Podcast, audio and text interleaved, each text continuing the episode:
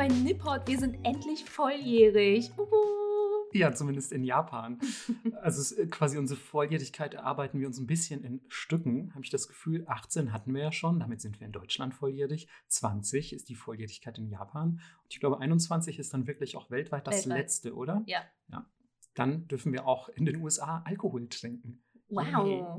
Oh Mann, ich bin schon so aufgeregt. Wir machen dann zu Folge 21 erstmal einen Tri Trip nach, I don't know, Los Angeles oder so und trinken da irgendwie ein kleines Bier und eine Cola. Aber wie schön wäre das, wenn man äh, Gesellschaft hätte beim Trinken? Melissa, jetzt schon wirklich direkt nach dem zweiten Satz eine Überleitung? War richtig gut. Okay. Unser Thema heute ist nämlich Alkoholismus in Japan. Nein, unser Thema heute sind die Geisha. Und die kennt ihr sicher alle schon aus irgendwelchen Filmen, Büchern, Anime vielleicht oder anderen Klischees. Weil ich glaube, so die Geisha dürfte zusammen mit so Sachen wie vielleicht Ninja, Samurai und was auch immer, äh, das Aushängeschild Japans sein, oder? Also so was, Ja. was jeder kennt irgendwie. Sofort, egal wie wenig du mit Japan zu tun hast, Mhm. das weißt du einfach. Ich glaube zum Beispiel auch, meine, meine Eltern würden sogar wissen, was eine Geisha ist. Und das will echt was heißen. Ich liebe, dass das immer dieses Beispiel kommt, wenn es darum geht, dass jemand von etwas nichts weiß. Ey, ich bin ein einfacher Junge vom Lande. So, hab's in die große, weite Welt hinausgeschafft. Ich finde das einfach immer ein gutes Beispiel. Aber ja, tatsächlich geht es heute um Geisha. Und ähm, bevor wir jetzt aber wirklich ins Thema einsteigen, sollen wir vielleicht noch kurz ein Wort zur letzten Folge verlieren. Denn dort ging es um Aberglauben in Japan. Und wir haben uns gedacht, wir machen mal eine Umfrage zu dieser ganzen Blutgruppensache auf Twitter, weil ja die Japaner glauben, dass Blutgruppen sehr viel über den Charakter aussagen. Ein bisschen wie ein Sternzeichen. Und tatsächlich, ähm, ja, haben relativ viele von euch abgestimmt und es hat sich herausgestellt, dass zumindest fast die Hälfte von euch die eigene Blutgruppe kennen. Wir hatten nämlich in der Folge gesagt, fast 99 Prozent aller Japaner kennen ihre eigene Blutgruppe. Bei uns war es, ich glaube, ein Verhältnis von so 47 zu 53 und 53 kannten sie nicht, 47 aber schon, hätte ich nie erwartet. Voll krass. Aber ich kenne auch Leute, die haben die zum Beispiel im Bio-Unterricht bestimmt damals. Echt, geht das so einfach? Ich bin ja, jetzt mal ganz ehrlich, ich weiß nicht mal, wie man eine Blutgruppe bestimmt. Ich habe keine Ahnung. Ja, also wenn man das im Bio-Unterricht kann, bin ich jetzt an dieser Stelle nachträglich erstmal ein bisschen sauer auf unsere Bio-Lehrer, weil das hätte ich eigentlich ganz gerne gemacht. Okay, vielleicht war es auch Studium, ne? Uh, jetzt. Okay, dann ähm, Naja. nehme nehme ich das zurück, liebe Bio-Lehrer, Entschuldigung. aber ja, hat mich doch überrascht, dass so viele ihre eigene Ja, Blutgruppe voll. kennen, aber muss man natürlich trotzdem sagen, ey, deutlich weniger als in Japan, wo irgendwie 99 Prozent das wissen. ähm, wer auch vielleicht abgestimmt hat, sind unsere neuen Filme. Melissa guckt so, weil ich, weil ich mich gerade an Überleitungen versuche, Mann. Wenn ihr das sehen könntet, ähm, sind, sind unsere neuen Patreons. Denn Yay. wir dürfen ein paar neue Leute grüßen, denen wir natürlich zu ewigem Dank verpflichtet sind. Mhm. Zum einen Neolenta May, und Anna. vielen, vielen Dank. Das bedeutet uns wie immer die Welt. Yes. und es gibt natürlich einige Privilegien, die die Patreons äh, genießen. Zum Beispiel planen wir ein Ask Us Anything. Heißt, ihr dürft uns alles fragen, was ihr möchtet und wir beantworten das mal in so einer Laberfolge. Wie du das gerade ins Mikrofon gehaucht hast. So, ask us anything. Any, really anything. It can be very sexual too. Just Ja. like, just sexual maybe. Just sexual. Also, okay. ich weiß genau, welche Leute sich äh, freuen, wenn du solche Dinge ins Mikrofon haust. Oh nein, ja, ich habe gelesen, ähm, eine Zuhörerin hat auf Twitter geschrieben, dass sie meine Stimme ganz gut findet. Und ich kann das sowas von nicht nachvollziehen. Ne? Ich finde auch ja, ich glaube, das betonen wir auch gefühlt jede zweite Folge, dass das Schneiden hier die absolute Hölle Hass. ist, so, ne? Weil man sich einfach selber beim Reden zuhören muss. Und die Leute sagen jetzt wahrscheinlich, ey Marco, du laberst so viel, du hörst dich doch selber gern beim Reden zu. Aber nee, es stimmt nicht, weil man selber klingt ja im Kopf immer ganz anders. Aber wenn man dann so seine Stimme mal aufgenommen hört, uh, Katastrophe. Aber zurück zum Ask Us Anything. ähm, ja, ihr dürft, uns, ihr dürft uns Fragen stellen, wenn ihr, wenn ihr dieses, dieses Patreon-Level ähm, ausgewählt habt. Und ähm, das muss jetzt nichts zwangsläufig nur mit Nippot zu tun haben.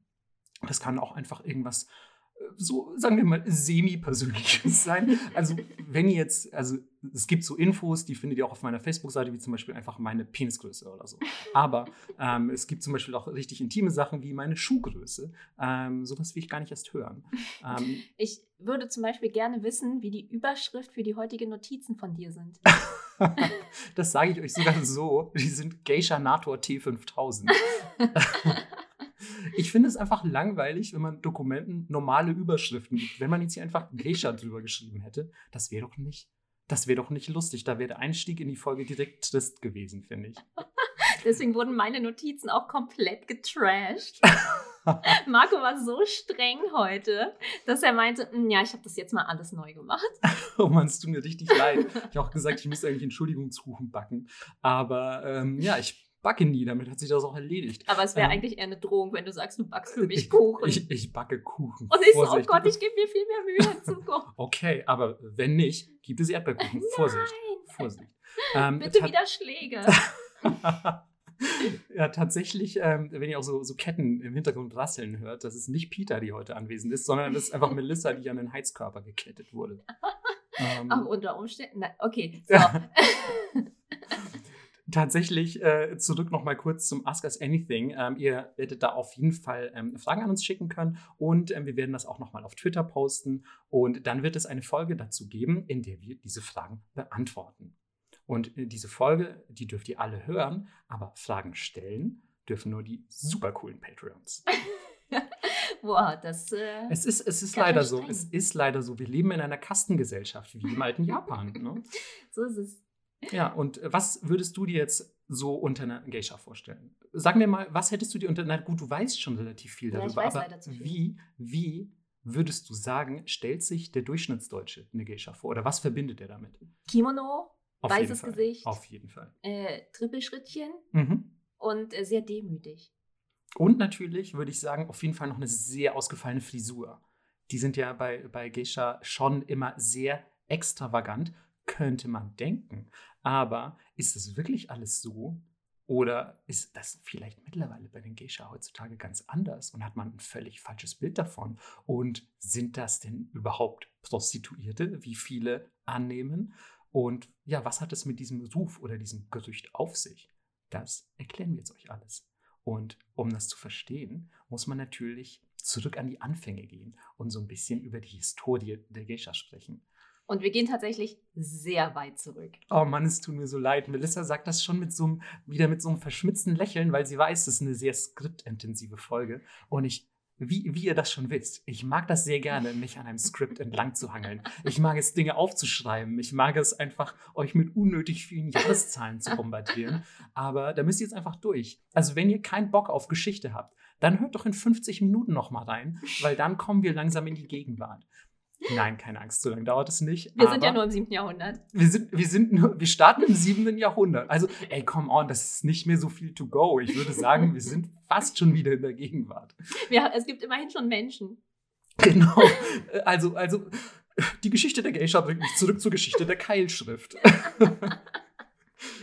Also damals, als die Dinos im Teehaus saßen, oh Mann. kamen die ersten Raptoren mit Perücken rein. Jetzt macht euch nicht, macht euch nicht immer alle lustig, nur weil ich hier noch ein bisschen Anspruch an, an, die, an die Bildungsqualität hier dieses Podcasts habe. Oh Gott, kann bitte irgendjemand von euch Geisha-Raptoren malen und mir schicken?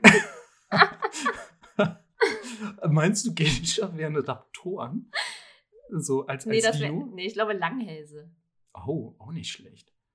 Ja, äh, ja, auf jeden Fall imposante Präsenz geht damit einher. So ja, viel kann und, man schon mal festhalten. so graceful irgendwie. Ja, auf jeden Fall. Ja. Findest du Langhälse sind sehr graceful? Ja. Okay, wow. Wenn die so, so ein Blatt abknapsen und dann ist es. Wie, so wie eine Geisha quasi. Also, wer kennt das nicht? Man läuft nachts durch Tokio und sieht eine sehr hochgewachsene Geisha Blätter vom Baum fressen. Okay, dann ist sie aber ein Yokai. Dann ist sie ein, sehr lang dann ist sie ein Yokai. Ich hoffe natürlich, ihr habt die Yokai-Folge gehört, ähm, weil dann wisst ihr jetzt auch, ähm, was es mit den langen Hälsen auf sich hat. Und wenn nicht, schnell diese Folge pausieren und erst die Yokai-Folge hören. Ähm, aber zurück zur Geschichte der Geisha. Und die ist natürlich sehr, sehr vielfältig, wie ihr das auch schon ein bisschen bei, den, bei der Yakuza-Folge, bei der Yakuza-Doppelfolge, muss man sagen, mitbekommen habt. Denn so eine wirkliche Ursprungsform der Geisha gibt es natürlich nicht, sondern der Beruf, wenn man so will, hat sich aus vielen unterschiedlichen Zweigen und, und ja, fast schon gesellschaftlichen Schichten entwickelt, könnte man sagen. Denn angefangen hat es, wie Melissa gerade so schön betont hat, im 7. Jahrhundert mit den Saburuko. Das waren herumziehende Frauen, einfach die quasi durchs Land gereist sind, ohne, ohne irgendwie ein soziales Gefüge zu haben. Und die haben hauptsächlich als Unterhalterinnen oder Prostituierte gearbeitet. Und das heißt, sie haben Musik gespielt, vielleicht auf einem Shamisen, das kennt ihr, das ist so ein dreiseitiges altes japanisches Instrument und es klingt immer, finde ich, so ein bisschen nach so einer Western-Gitarre. Ne? ja, das ist ein ganz guter Vergleich. Ja, Oder also ein Banjo, finde ich. Ja, ein Banjo, ne? Genau. Mhm. Ja. Also irgendwie ein ganz, ganz spezieller Klang, aber trotz allem, gerade wenn dieser Gesang dazu kommt, dieser klassische japanische, mag ich aber sehr gerne. Und diese, diese Saburoko ähm, haben dann aber womöglich auch nach der Vorstellung vielleicht noch mit ihren Kunden oder mit einem der Kunden ähm, äh, geschlafen. Und ähm, gleichzeitig gab es aber die Shirabyoshi. Und die Shirabyoshi waren, wenn man den Namen übersetzt, kommt man vielleicht schon drauf. Denn das bedeutet übersetzt so viel wie weißer Rhythmus. Klingt jetzt erstmal komisch, aber viele Gelehrte, habe ich gelesen, gehen davon aus, dass das eher interpretiert werden muss wie ein simpler, ein einfacher Rhythmus.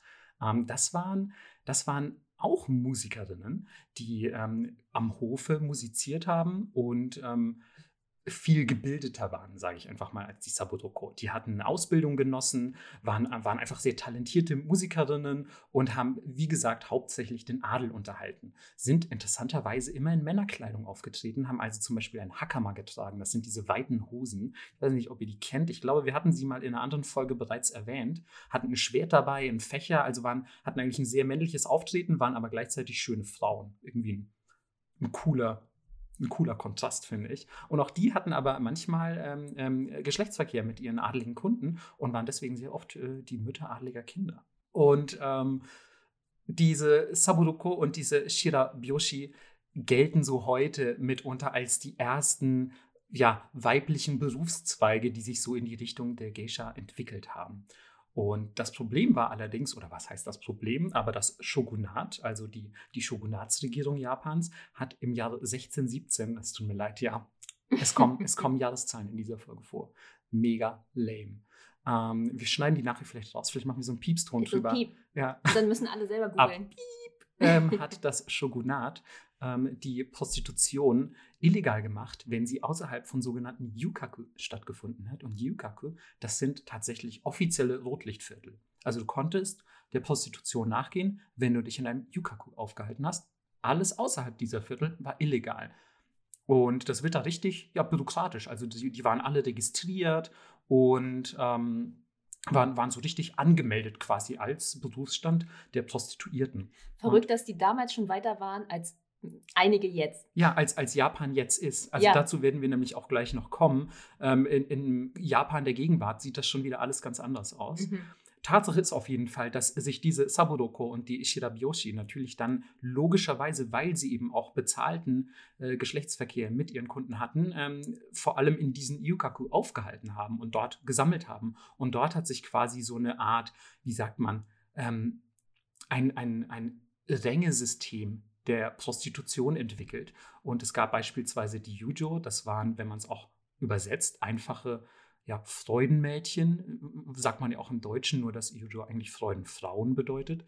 Dann gab es Odoriko, das waren hauptsächlich ähm, tanzende Mädchen, also da war, war der, stand der Tanz im Vordergrund und die sogenannten Euran, die auch bis heute immer noch gerne mit, mit Geisha in einen Topf geworfen oder verwechselt werden. Das waren quasi die ranghöchsten ähm, Prostituierten in, in dem damaligen System. Gleichzeitig muss man aber dazu sagen, innerhalb der Euran gab es auch nochmal eigene Rängesysteme, Ja, die, die eingehalten werden mussten. Das ist ein ganz eigenes Thema für sich und deswegen war ich gleich am Anfang der Folge so, nein, das unterbinden wir. Ich liebe die Geschichte der Euran und der ganze Look und alles daran finde ich so unfassbar gut. Ist auch geil. Extra Folge. Ist auch geil, aber du kannst äh, sowieso Prostitution in Japan, das finde ich auch vielleicht noch mal eine extra Folge Ja. wert, aber ich finde, man kann die Geschichte der Geisha nicht erzählen, ohne Euran zu tangieren. Das geht meiner Meinung nach True. einfach nicht.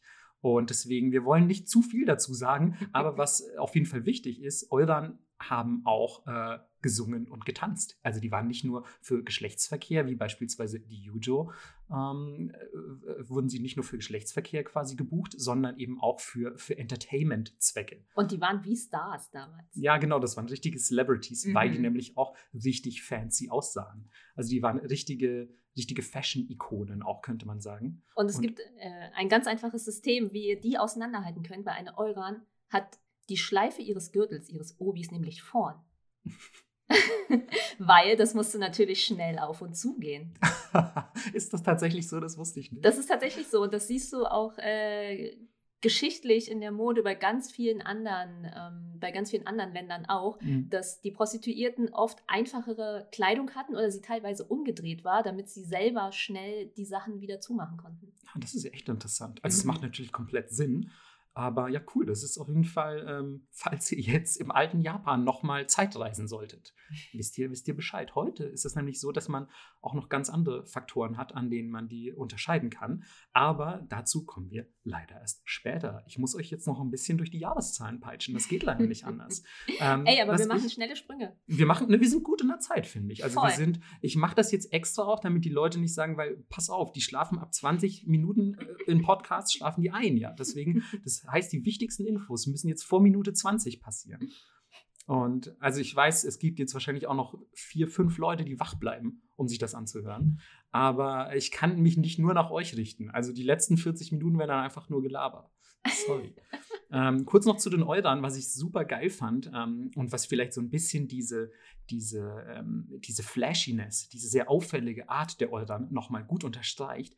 Die hatten bis zu 20 Zentimeter hohe äh, Holzsandalen an. Also die konnten natürlich auch nur allerkleinste Trippelschrittchen gehen und waren, waren wirklich, äh, ja, dann halt einfach äh, super krass eingeengt durch, durch diese, durch diese Fashion-Entscheidung, solche hohen Schuhe zu tragen.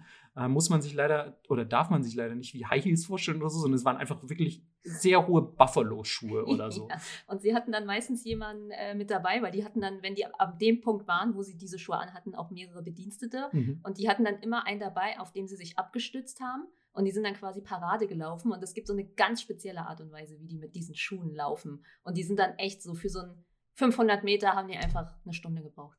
Es ist so abgefahren. Also es ist wirklich Geil, nur Alter. Schaulauf. Ja, Ja, Und ihr ihr müsst euch das wirklich vorstellen, super flashy Kimono, alles sieht sehr extravagant aus, sehr bunte und grelle Farben. Dann stützen sie sich mit ihren 20 Zentimeter Sandalen auf jemand anderem ab.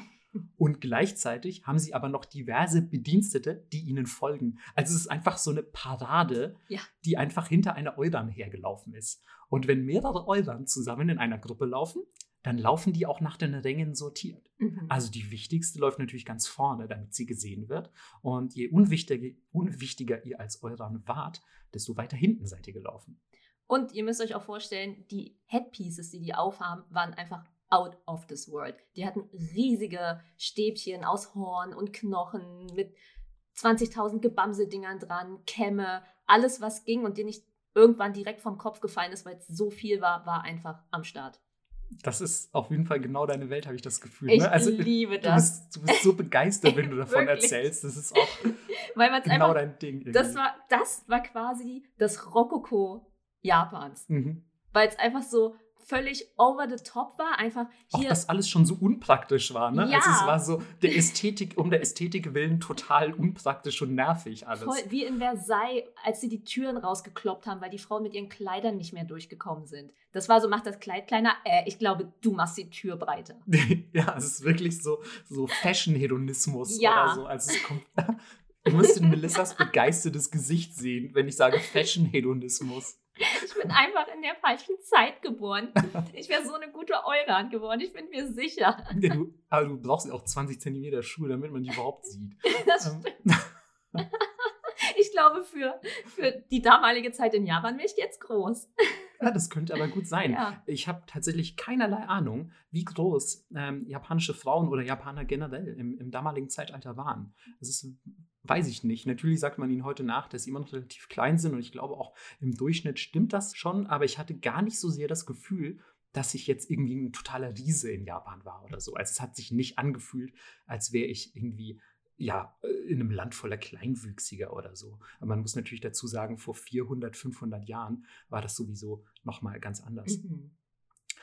Zurück zur Geschichte der Geisha. Ähm, ihr fragt euch jetzt sicher schon so, ja, das ist ja alles schön und gut, aber erstens äh, sind jetzt also doch Prostituierte und woher kommt denn überhaupt der Name Geisha? Was soll das denn alles? Erstmal sollte man dann vielleicht zum Namen Geisha an sich sagen, es bedeutet, wörtlich übersetzt, Person der Künste oder Person der Kunst, Kunstperson, was auch immer man ähm, sagen möchte.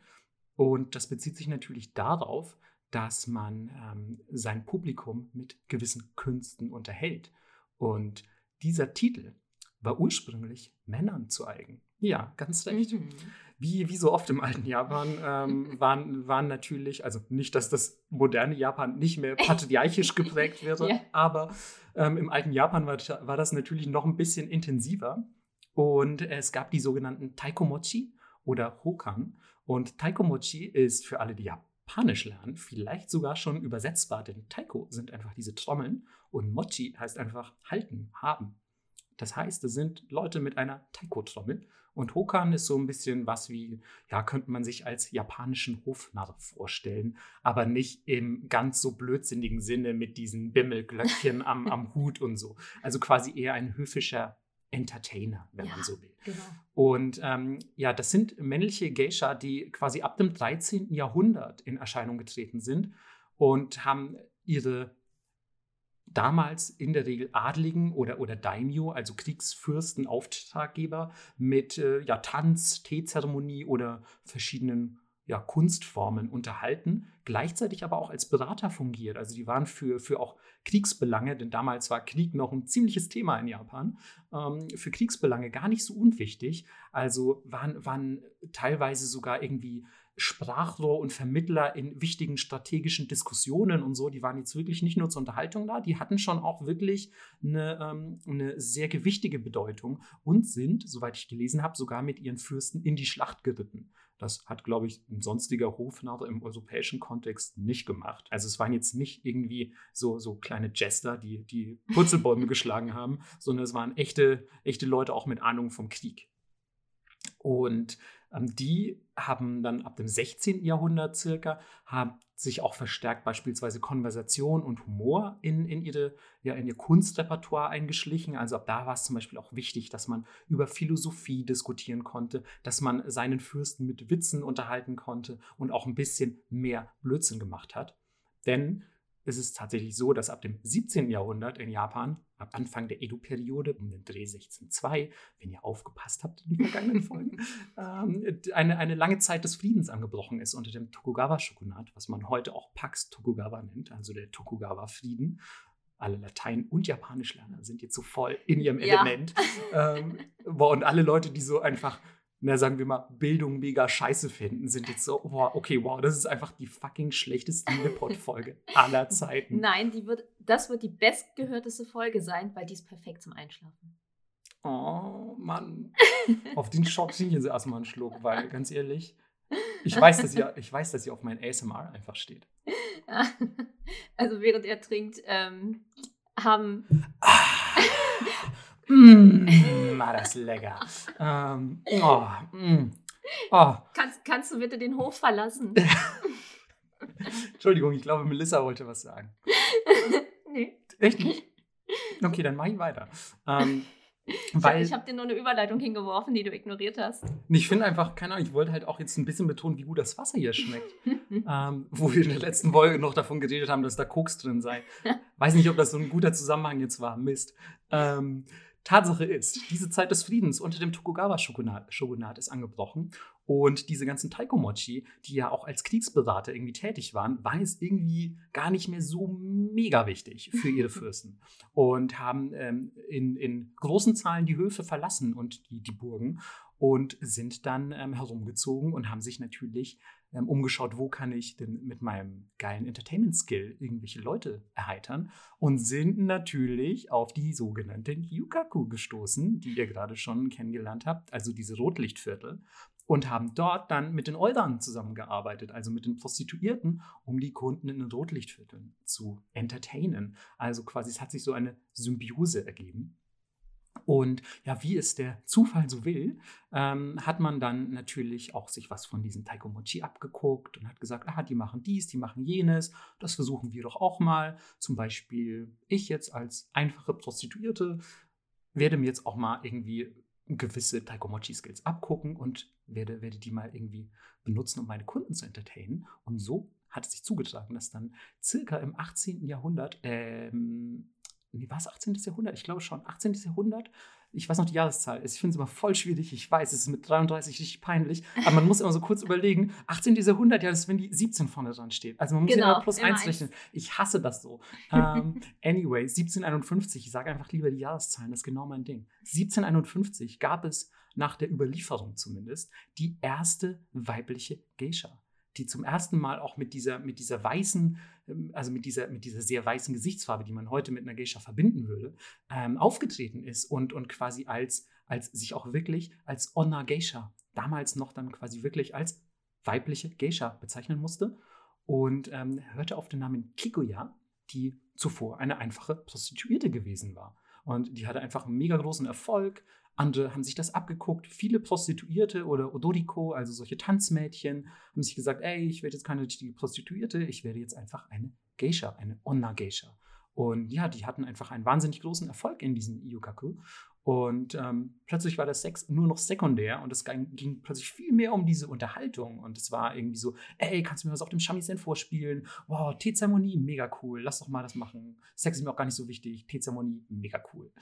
Und ähm, ja, dann hat sich das quasi ergeben, dass sie einen so großen Erfolg äh, gefeiert haben, dass diese männlichen Geisha, die Taikomochi, ähm, gar nicht mehr so wichtig waren und viel, viel weniger wurden im Vergleich zu den, zu den weiblichen. Und tatsächlich mussten sich die weiblichen Geisha dann nicht mehr als Onna Geisha bezeichnen, die waren einfach nur noch Geisha.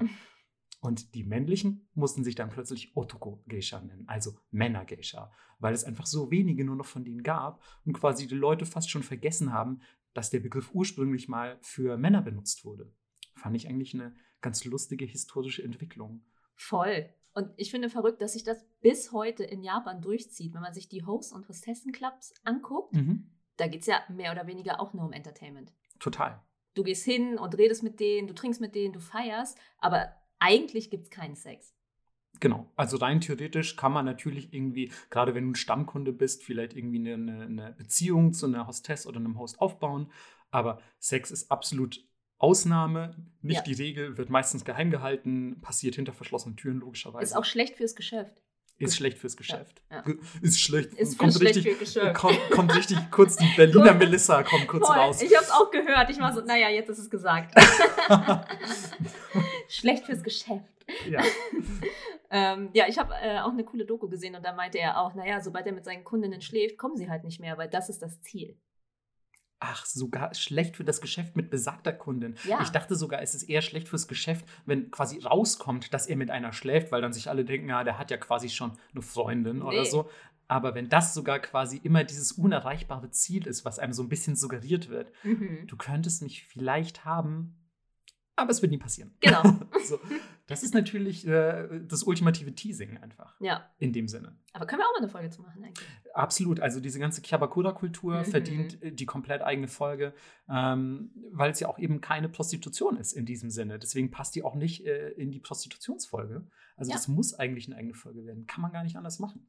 Ja, aber äh, nun zurück für alle, die jetzt gut aufgepasst haben ich war total schockiert zu erfahren, dass es so diese Klischee-Geishas erst seit 200 Jahren circa gibt. Voll. Ich voll. dachte, das geht irgendwie so tausende von Jahren zurück und mhm. die sind da schon immer am Hof rumgespukt und so. Aber nein. Ja, vor allem, weil sie heute irgendwie so als ein so zentrales Element japanischer Kultur im Ausland gelten eigentlich. Ne? Denkt man sich so, boah, die, die gibt es bestimmt schon immer. Keilschrift, dann Geisha. Also Raptor, Raptor, Keilschrift, Geisha. Das ist die Reihenfolge gewesen.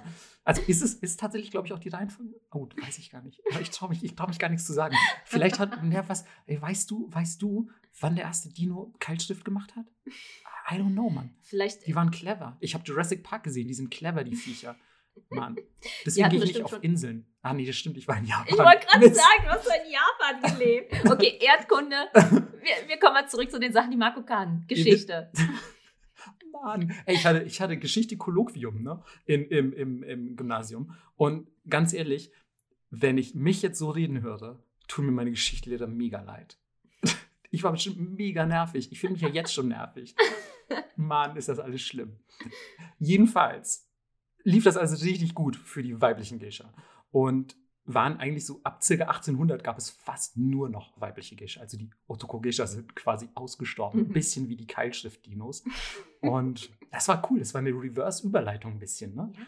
Geil. Ähm, Mann, ich, ich erfinde das Podcast-Game gerade völlig neu. Ähm, cool, Melissa verschluckt sich gerade fast an ihrem Wasser. ähm,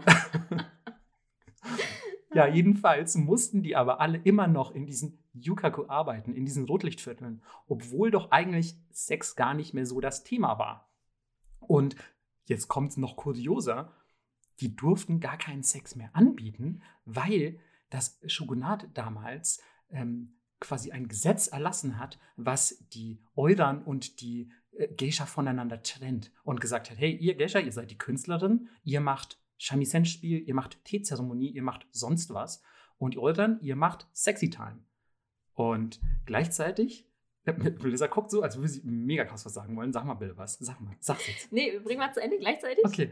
Ähm, und gleichzeitig war das aber so, dass die natürlich trotzdem gezwungen waren, in diesen Rotlichtvierteln zu arbeiten, wo es ja eigentlich erstmal primär nur um Sex gehen sollte. Weil sonst hättest du auch sagen können, ich kann doch auch außerhalb von einem Rotlichtviertel Shamisen spielen. Und äh, interessanterweise konnten diese Kurtisanen, also beispielsweise die Euran, konnten dann ähm, verklagen, äh, die, die Geisha, wenn die sich tatsächlich dazu herabgelassen haben sollten, mit einem Kunden zu schlafen und die das rausbekommen haben.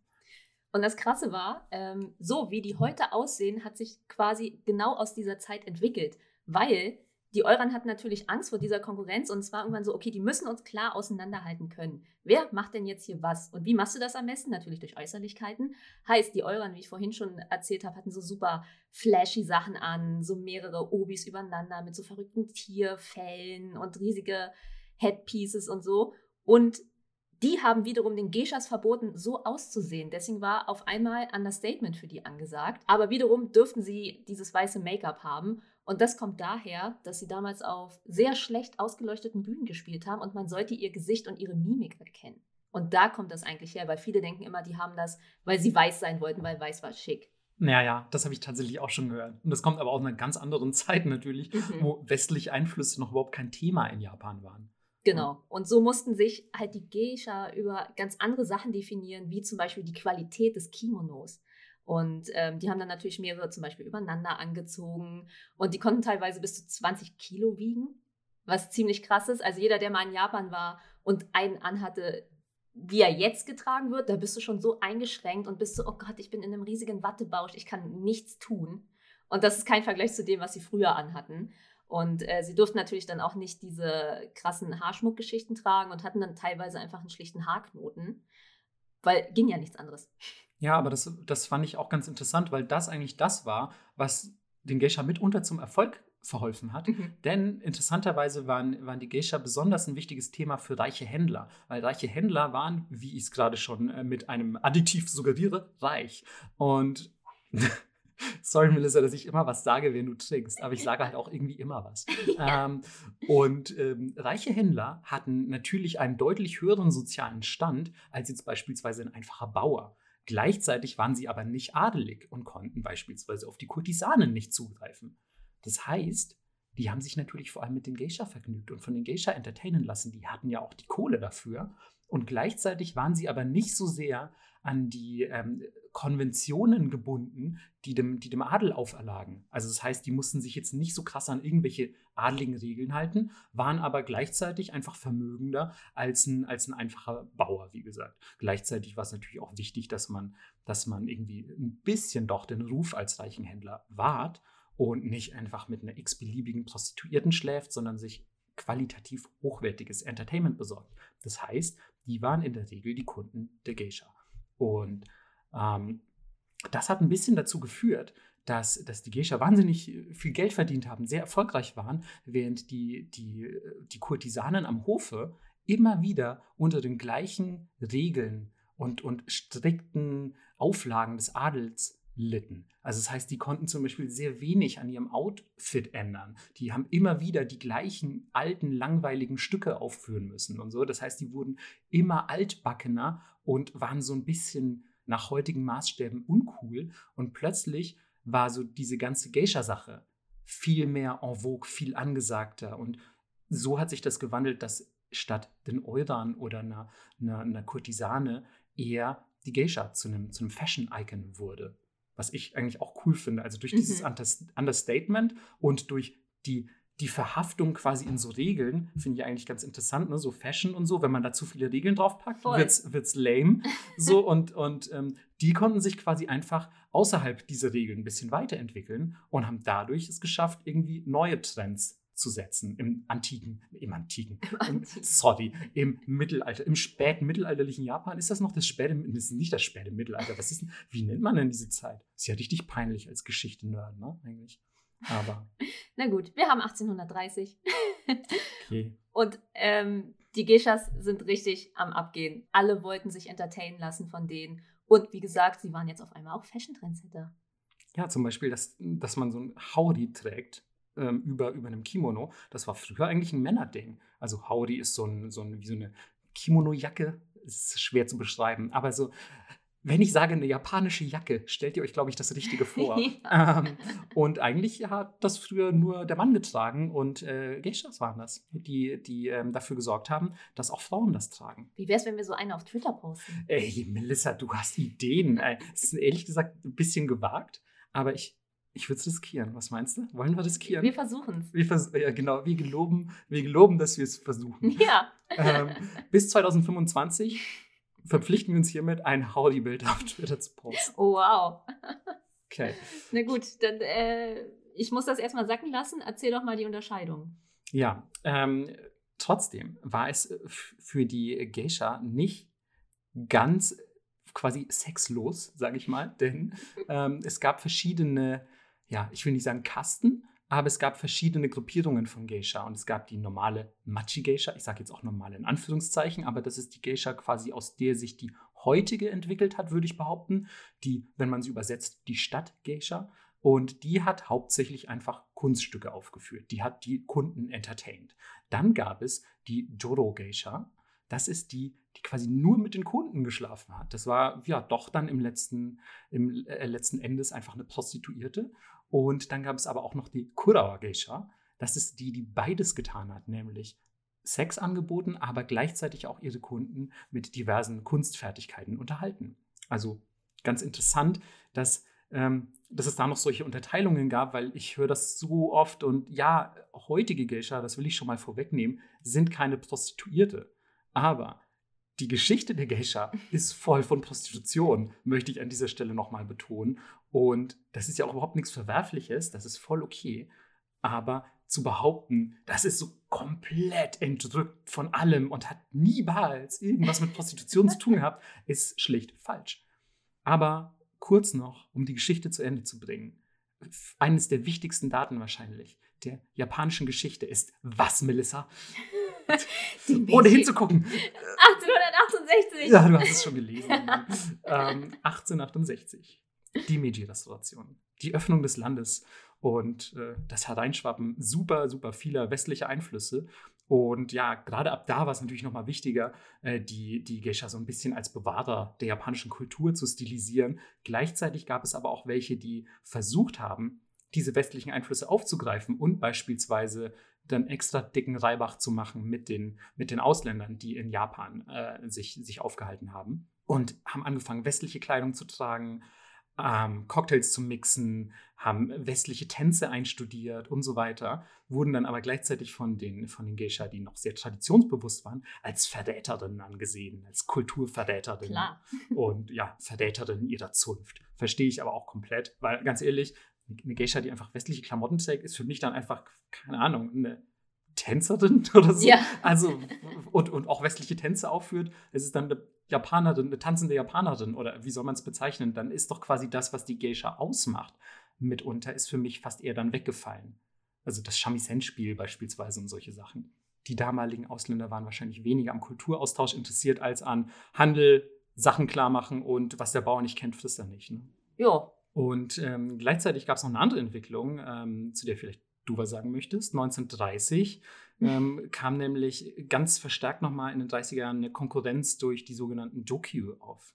Das waren sogenannte Café-Girls und äh, die kann man sich so ein bisschen als die Vorläufer der heutigen Hostessen vorstellen und diese ganze Kaffeekultur existiert ja heute auch noch. Made Café sagt wahrscheinlich den meisten von euch was. Also einfach äh, Menschen, die da sind, um dich zu unterhalten und dir das Gefühl zu geben, du wärst nicht allein. Richtig. Genauso einfach ein bisschen Konversation anzubieten. Ich weiß jetzt tatsächlich nicht, wie sexuell aktiv solche Café-Girls waren, aber Sie waren auf jeden Fall da, um in den Cafés, die natürlich auch eigentlich in dem Sinne, weil japanische Kultur ist ja eher mit dem Teehaus verbunden, aber auch eine westliche, eine westliche, ein westlicher Einfluss in Japan waren, ähm, waren, waren die da, um die Leute dort zu unterhalten und einfach so ein bisschen irgendwie mit denen zu quatschen und irgendwie ihnen eine gute Zeit zu vermitteln, gleichzeitig aber natürlich sie dazu anzustacheln, möglichst viel Geld in diesem Laden zu lassen. Siehe Maid-Cafés, Hostessenclubs und so weiter.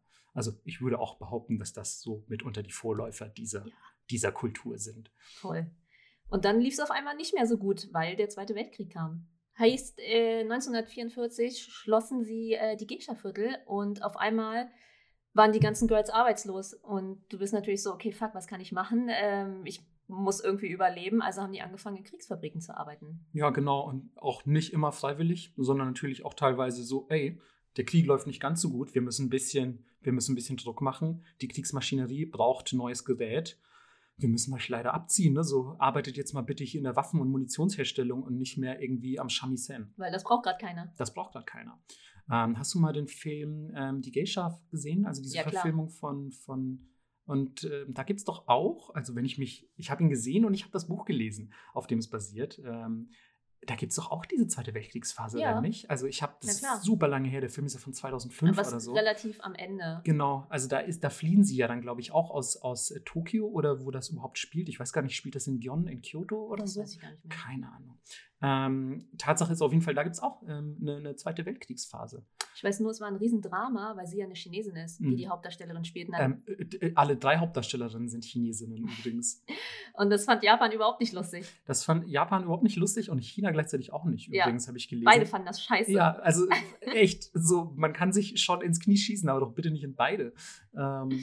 Ja, ich fand den Film trotzdem, ehrlich gesagt, damals, als ich natürlich auch, das war bevor ich Japanologie studiert habe, das war bevor ich sehr viel wusste, aber auch hier rückblickend betrachtet jetzt so, fand ich den eigentlich schon ganz gut, glaube ich. Mal unabhängig jetzt von diesem, von diesem Casting, äh, wo man drüber denken kann, was man möchte, mhm. dass man mhm. beispielsweise Chinesinnen als Japanerinnen castet. Aber ich habe den Eindruck, wie, wie so das Leben einer Geisha dargestellt wurde, hat damals eigentlich schon so halbwegs gepasst. Gerade auch wenn dann noch diese Zweite Weltkriegsphase so reinkommt und so. Das hat ja alles in einem ähnlichen Dreh auch schon stattgefunden.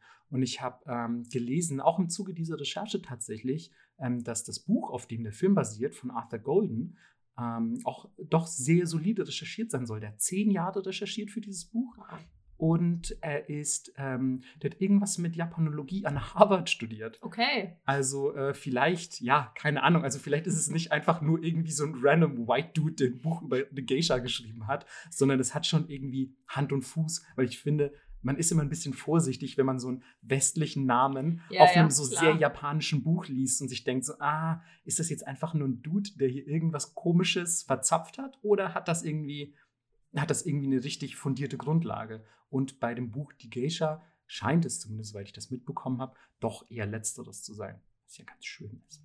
Aber hey, Finale, Finale. Wir kommen zum Finale der Geschichte der Geisha. Dann sind wir auch in der, in der Jetztzeit angelangt und dann wird es richtig cool. Dann kommen überhaupt keine Jahreszahlen mehr oder fast keine, fast keine versprochen. Und, und dann wird alles smooth, richtig smooth, schwöre. Ähm, nach dem Krieg war es nämlich so, dass natürlich, also wie ihr vielleicht wisst, Japan hat leider verloren. Ähm, was heißt naja. leider, le leider, le leider, also es leider möchte ich an dieser Stelle streichen. Ja. Aber, de, aber die Umstände, unter denen Japan verloren hat, ähm, möchte ich dann doch nochmal mit einem Leider versehen, denn ähm, zwei Atombomben auf Zivilbevölkerung abzuschmeißen, ist einfach auch von einer äh, äh, sich, sich als sehr gut darstellenden mhm. ähm, alliierten Macht nicht besonders schön gewesen. Sie haben es doch befriedet. Ja, sie, sie haben äh, äh, quasi ist eine Art Intensivbefriedung gewesen. Ja. Und davon kann man natürlich auch halten, was man will. Ich finde es mega scheiße. Aber Besatzungsphase war natürlich ähm, das Resultat. Und viele amerikanische Soldaten waren plötzlich in Japan stationiert. Und was haben die japanischen Soldaten natürlich über Japan, äh, die amerikanischen Soldaten über Japan gewusst? Nix wahrscheinlich, außer Samurai gibt's nicht mehr und Geisha? Geisha? Ja, Mann, ich will auf jeden Fall mit einer Geisha schlafen, war so das, war so das Motto. Und alle amerikanischen Soldaten haben plötzlich nach Geisha Girls gefragt. Und deswegen haben sich super viele Prostituierte angefangen, als Geisha zu bezeichnen und auch so ein bisschen zu schminken und zu stylen wie eine Geisha, damit man natürlich den äh, Besatzern gefällt und möglichst viel Kohle macht. Und das hat natürlich den ganzen Namen der Geisha, die Kultur, die damit in Verbindung steht, komplett verwässert und irgendwie in den Schmutz gezogen. Und das war, sage ich mal, so ein herber Rückschlag für, für, diese, für diese ganze Geisha-Ära und, und quasi auch so der, der Niedergang des Ganzen. Ich meine mich sogar zu erinnern, dass selbst diese dieser Aspekt War in dem, in dem Film. Vorkam. Ne? Das ist, also den könnte man sich eigentlich echt mal angucken. Behaupte ich jetzt, ich weiß jetzt von 2005, aber ich sage, wenn man echt Interesse so an dem groben Thema hat, könnte man, glaube ich, schon mal reingucken. Ja. Aber sie haben ja wieder äh, die Kurve gekriegt und äh, haben das quasi wieder aufpoliert und haben jetzt heutzutage immer noch sehr hohes Ansehen in Japan. Das stimmt. Das liegt auch ein bisschen daran, dass sich, sage ich mal, einerseits wieder dieser Ruf als so Kulturbewahrerin gefestigt hat, gleichzeitig aber auch die Rahmenbedingungen komplett geändert haben. Vielleicht sollten wir erstmal kurz drüber sprechen, wie wird man überhaupt eine Geisha, wie, also wie, ist, wie läuft so ein Geisha-Leben ab? Was, was macht Geisha-Sein eigentlich aus? hat das geknackt. Wow. Alter Schwede. Ich, also, falls ihr das, boah, vielleicht hört man das sogar auf der Aufnahme, wie mir jetzt gerade die Hand abgefallen ist. Holy shit. Ähm, also so ein klassisches Leben und Arbeiten fand tatsächlich in einem geregelten Haus statt. Äh, oder wie gesagt auch in diesen Bezirken. Und das ist heute mehr oder weniger auch noch so. Die sind nicht daran gebunden, aber eigentlich traditionell wird das immer noch komplett so gemacht. Richtig, also die, die Viertel, ähm, in denen quasi Geisha-Kultur stattfindet, sind ähm, sogenannte Hanamachi, wenn man es übersetzt, Blumenstädte. Also auch wieder sehr, sehr schön. Ein bisschen charmanter als das damalige Yukaku, einfach so hier, offizieller Rotlichtbezirk, so, nee, Blumenstadt. Aha. Ähm, und dort befinden sich sogenannte Okia. Und diese Okia sind ähm, Geisha-Häuser, in, in denen Geisha wohnen, arbeiten und quasi aufgenommen werden, und, um dort ausgebildet zu werden. Die gab es früher natürlich auch schon, nur standen sie da in Vierteln, und das ist auch ein wunderschöner Name, wie ich finde, die man Kariukai nannte. Und das ist eine, ja, ein Name, der auf, auf eine Zeit zurückgeht, in der quasi die, die Welt der Euran und Geisha noch eng verknüpft war, denn übersetzt bedeutet es die Welt der Blumen und Weiden. Wie schön, Alter. Welt der. Blumen und Weiden. Uh. ähm, und die Blumen, das waren die Euran. Sehr bunt, sehr flashy, viel Schmuck, sehr auffällig. Und die Weiden, etwas melancholisch, etwas gedeckter. Wieder mal typisch Japan. Hört die Folge zur Ästhetik in Japan. Los, hört sie an. ähm, das waren die Geisha. Also, was für eine unfassbar schöne Mischung. Und in diesen Okia, da arbeiten die sogenannten Okasan. Und das sind für alle, die Japanisch schon mal ansatzweise gehört haben, wissen wahrscheinlich sofort, was das ist, nämlich die, die. Jo. Ähm, und die verwalten solche Okia, sind teilweise auch Ex-Geisha, also die früher selbst quasi als Geisha tätig waren und dann ein, ein Geisha-Haus verwalten. Und ähm, die kümmern sich quasi um alles, was damit zu tun hat. Die nehmen die Geisha auf, die kümmern sich um deren Terminplan, um deren Ausbildung und regeln alles Finanzielle vor allem. Und das ist ein ganz, ganz wichtiges Thema, denn Geisha werden war und ist sauteuer. Wir konnten beide leider nicht rausfinden, wie viel die Ausbildung kostet. Falls irgendjemand von euch das rausfindet oder es sogar weiß, weil er gerne Geisha werden möchte, Oder Geisha ist, falls Ja. Geishas zuhören. dann schreibt uns das bitte. Das würde mich wirklich sehr interessieren. Mhm. Und das Krasse ist, die strecken das alles vor und du musst es dann aber rückwirkend wieder abarbeiten. So ein bisschen wie im K-Pop heute. Ja, du bist halt dann auch mega krass an äh, deine Okasan-Managerin im Okia gebunden Voll. und, und musst so lange, du wirst so lange auch da wohnen und arbeiten, bis du, ähm, bis du deine Schulden abbezahlt hast. Und manche, manche Geisha leben ihr Leben lang in einem Okia. Sehr erfolgreiche schaffen es, ihre Schulden abzubezahlen und leben dann auch ganz unabhängig davon. Aber es gibt durchaus welche, die wirklich bis ans Ende ihrer Tage quasi mit einem Okia verbunden bleiben. Was ich auf jeden Fall sehr interessant finde, weil das ist ja echt ein sehr antiquiertes Prinzip so. Ja. Also heutzutage Stell dir vor, da würde man jetzt sagen so, hey, wenn du beispielsweise Schneiderin werden willst, dann musst du hier in dieses Schneiderhaus gehen. Und wir strecken dir alles vor, die ganzen Scheren, die Nähmaschinen, whatever.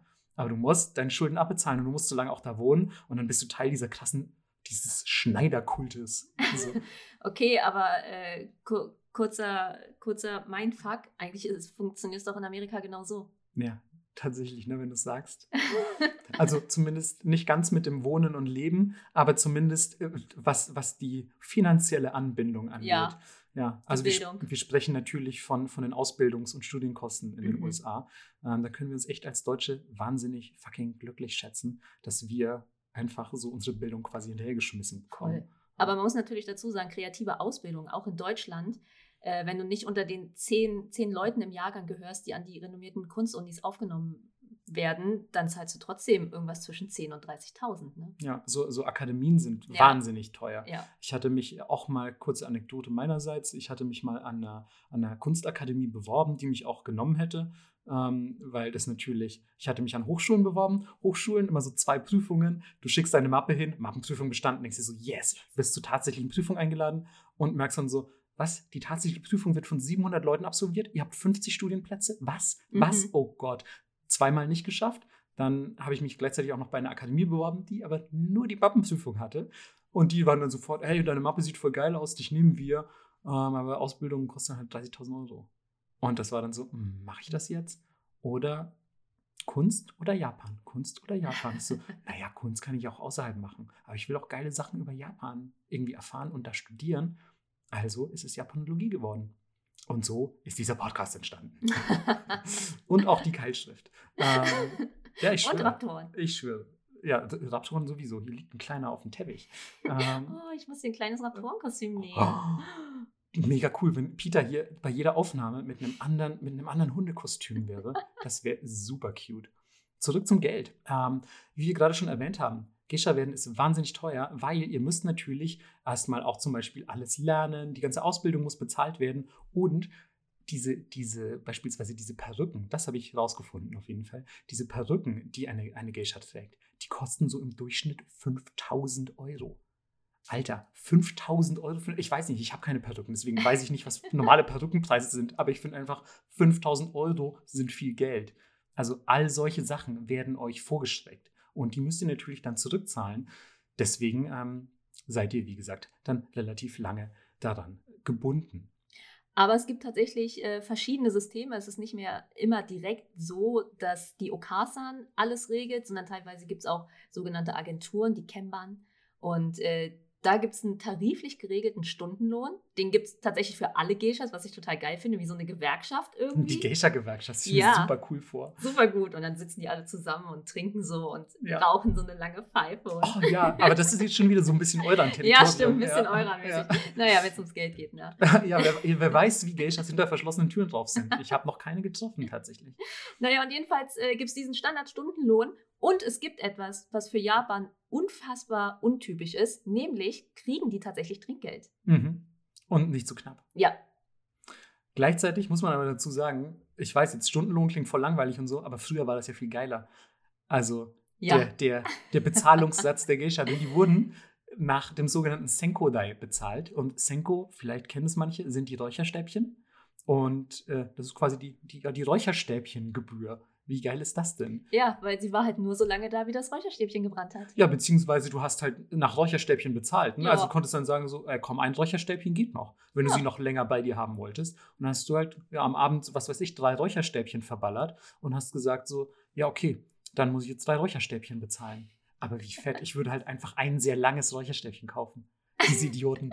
ähm, Ich glaube, die haben ihre eigenen mitgebracht. oh nein, das waren bestimmt so extra Schnellbrände. Ich Ja, weiß es doch, natürlich. ich weiß es doch. Aber wie cool ist es? Also was für ein geiles Bezahlungssystem. Ja, aber generell, wie das Geld für äh, die Geisha bezeichnet wurde, finde ich so gut, nämlich Hanadai fand ich sehr schön, Mhm. das Blumengeld. Das ist, äh, das ist der Begriff, der, der in vielen Kansai, also in Westjapan, verwendet wurde, habe ich gehört.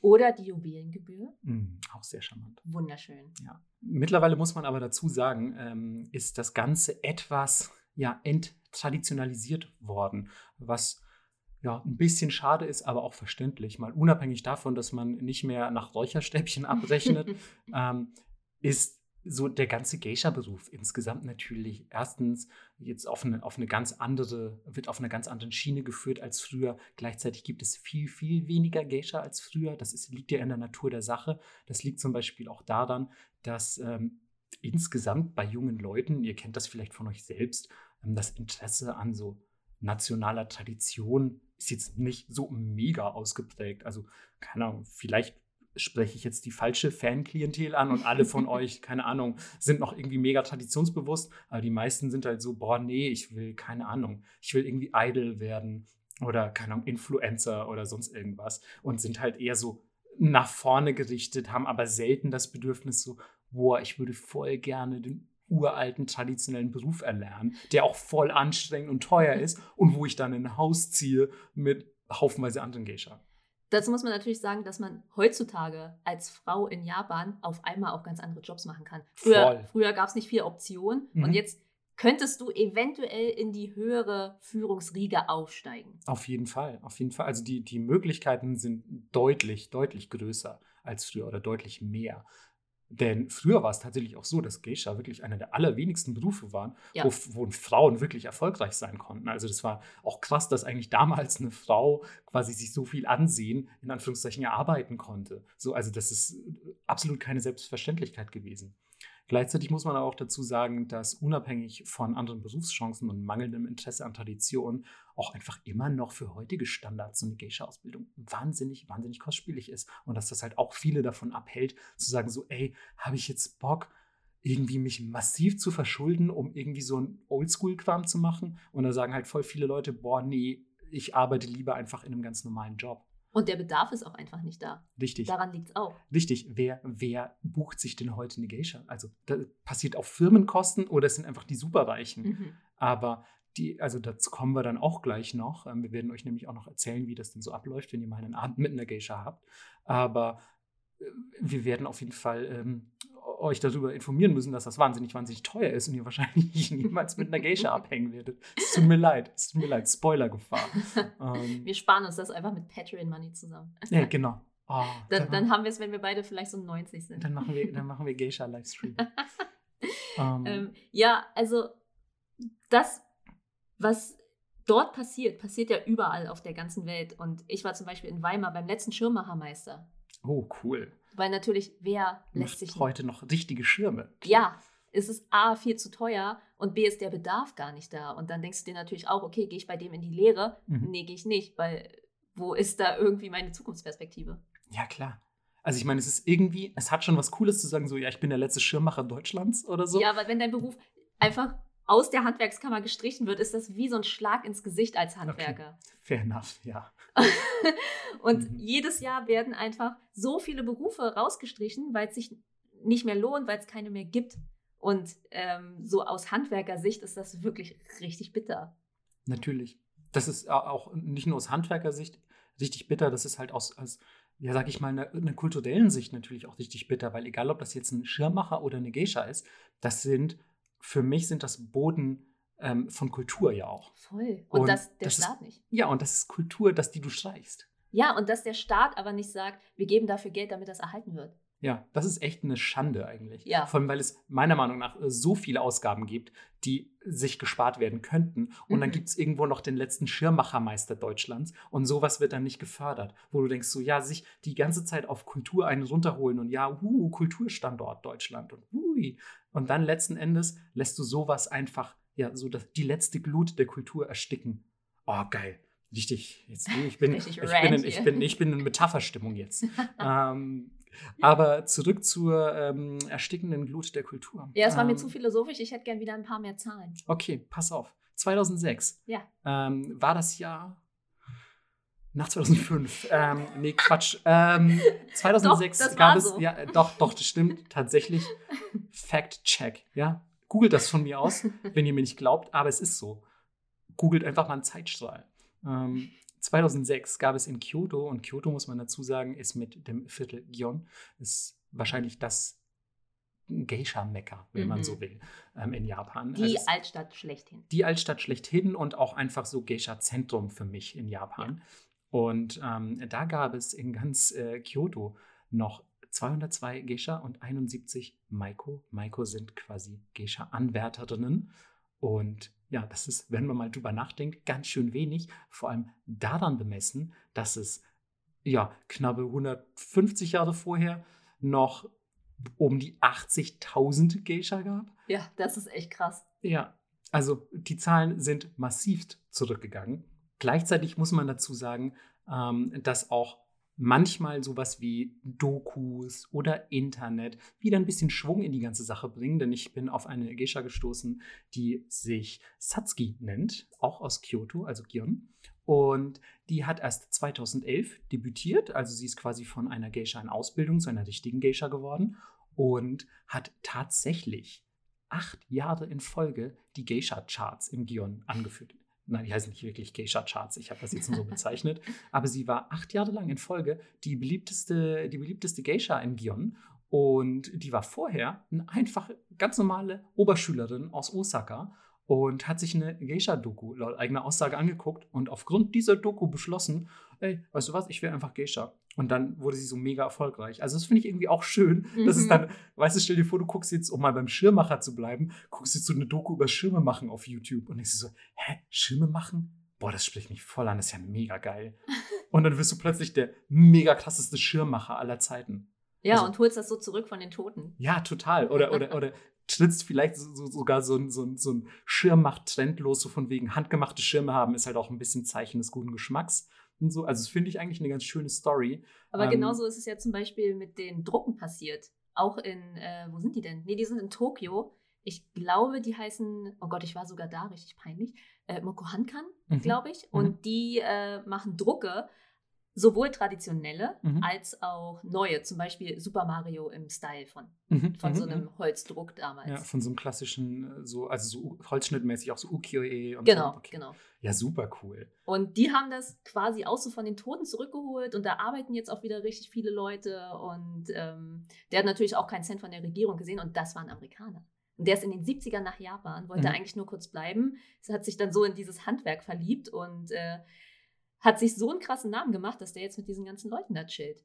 Das ist schon echt abgefahren, muss ich sagen. Ja, und man kann da auch direkt ähm, Kurse machen bei denen. Ich habe auch mit ihm zusammen gedruckt und es war super cool. Also wenn ihr da seid und euch ein bisschen dafür interessiert, ich kann euch das so krass empfehlen. Ey, was du immer alles auch gemacht hast. Echt heftig. Ey, aber der war so wholesome. Der ist leider schon ein bisschen alt. das ändert ja nichts daran, dass er Nee, wholesome aber- ist. Naja, ich meine nur damit, dass ihr euch beeilen solltet. Ach so. oh. So alt also. So alt. Ähm, ich kann das auf Twitter posten, auf jeden Fall. Ähm, Echt jetzt? Doch, das kann ich auf jeden Fall wirklich auf Twitter Okay, posten. okay, okay. Und ja, die suchen teilweise auch immer noch nach Leuten. Also, wenn, wenn ihr es drauf habt äh, und den Spirit mitbringt, könnt ihr da vielleicht sogar zu arbeiten anfangen. Das ist halt auch super cool. Ja, Ja. weil er meinte auch so nach dem Tag, ja, du hast drauf, willst du arbeiten? Und ich so, was? Oh Gott, hättest du doch Ja gesagt, Mann. Ja, er meinte auch gleich so, ja, und Visa, da kümmern wir uns dann drum, du verdienst ja halt nicht viel Geld, aber alle sind cool und so. Nein, warum hast du das denn nicht angenommen? Ja, ich bin leider ein bisschen zu verwurzelt hier, aber ich dachte so, auch eigentlich ganz nett, weil es ist so sehr meditativ, aber da können wir auch eine extra Folge zu machen. Cool. Nee, das finde ich auch wirklich schön. So, auch so alte, alte japanische Kunstformen mag ich sehr ja. gerne. Ähm, zurück kurz zu den Geisha. Nur kurz, versprochen. ähm, weil jetzt haben wir so viel über die Geisha von heute geredet. Jetzt sollten wir uns vielleicht auch noch mal dazu äußern, was ist denn jetzt mit dieser Prostitutionssache? Ja. Und erstmal, nein, Mann, Geisha sind keine Prostituierten. Mehr. Mehr. Das ist, ist schöne, schöne Ergänzung. Genau, also nein, heute, um Gottes Willen, es ist wirklich ähm, völlig, völlig äh, entfernt von jeglicher Prostitution.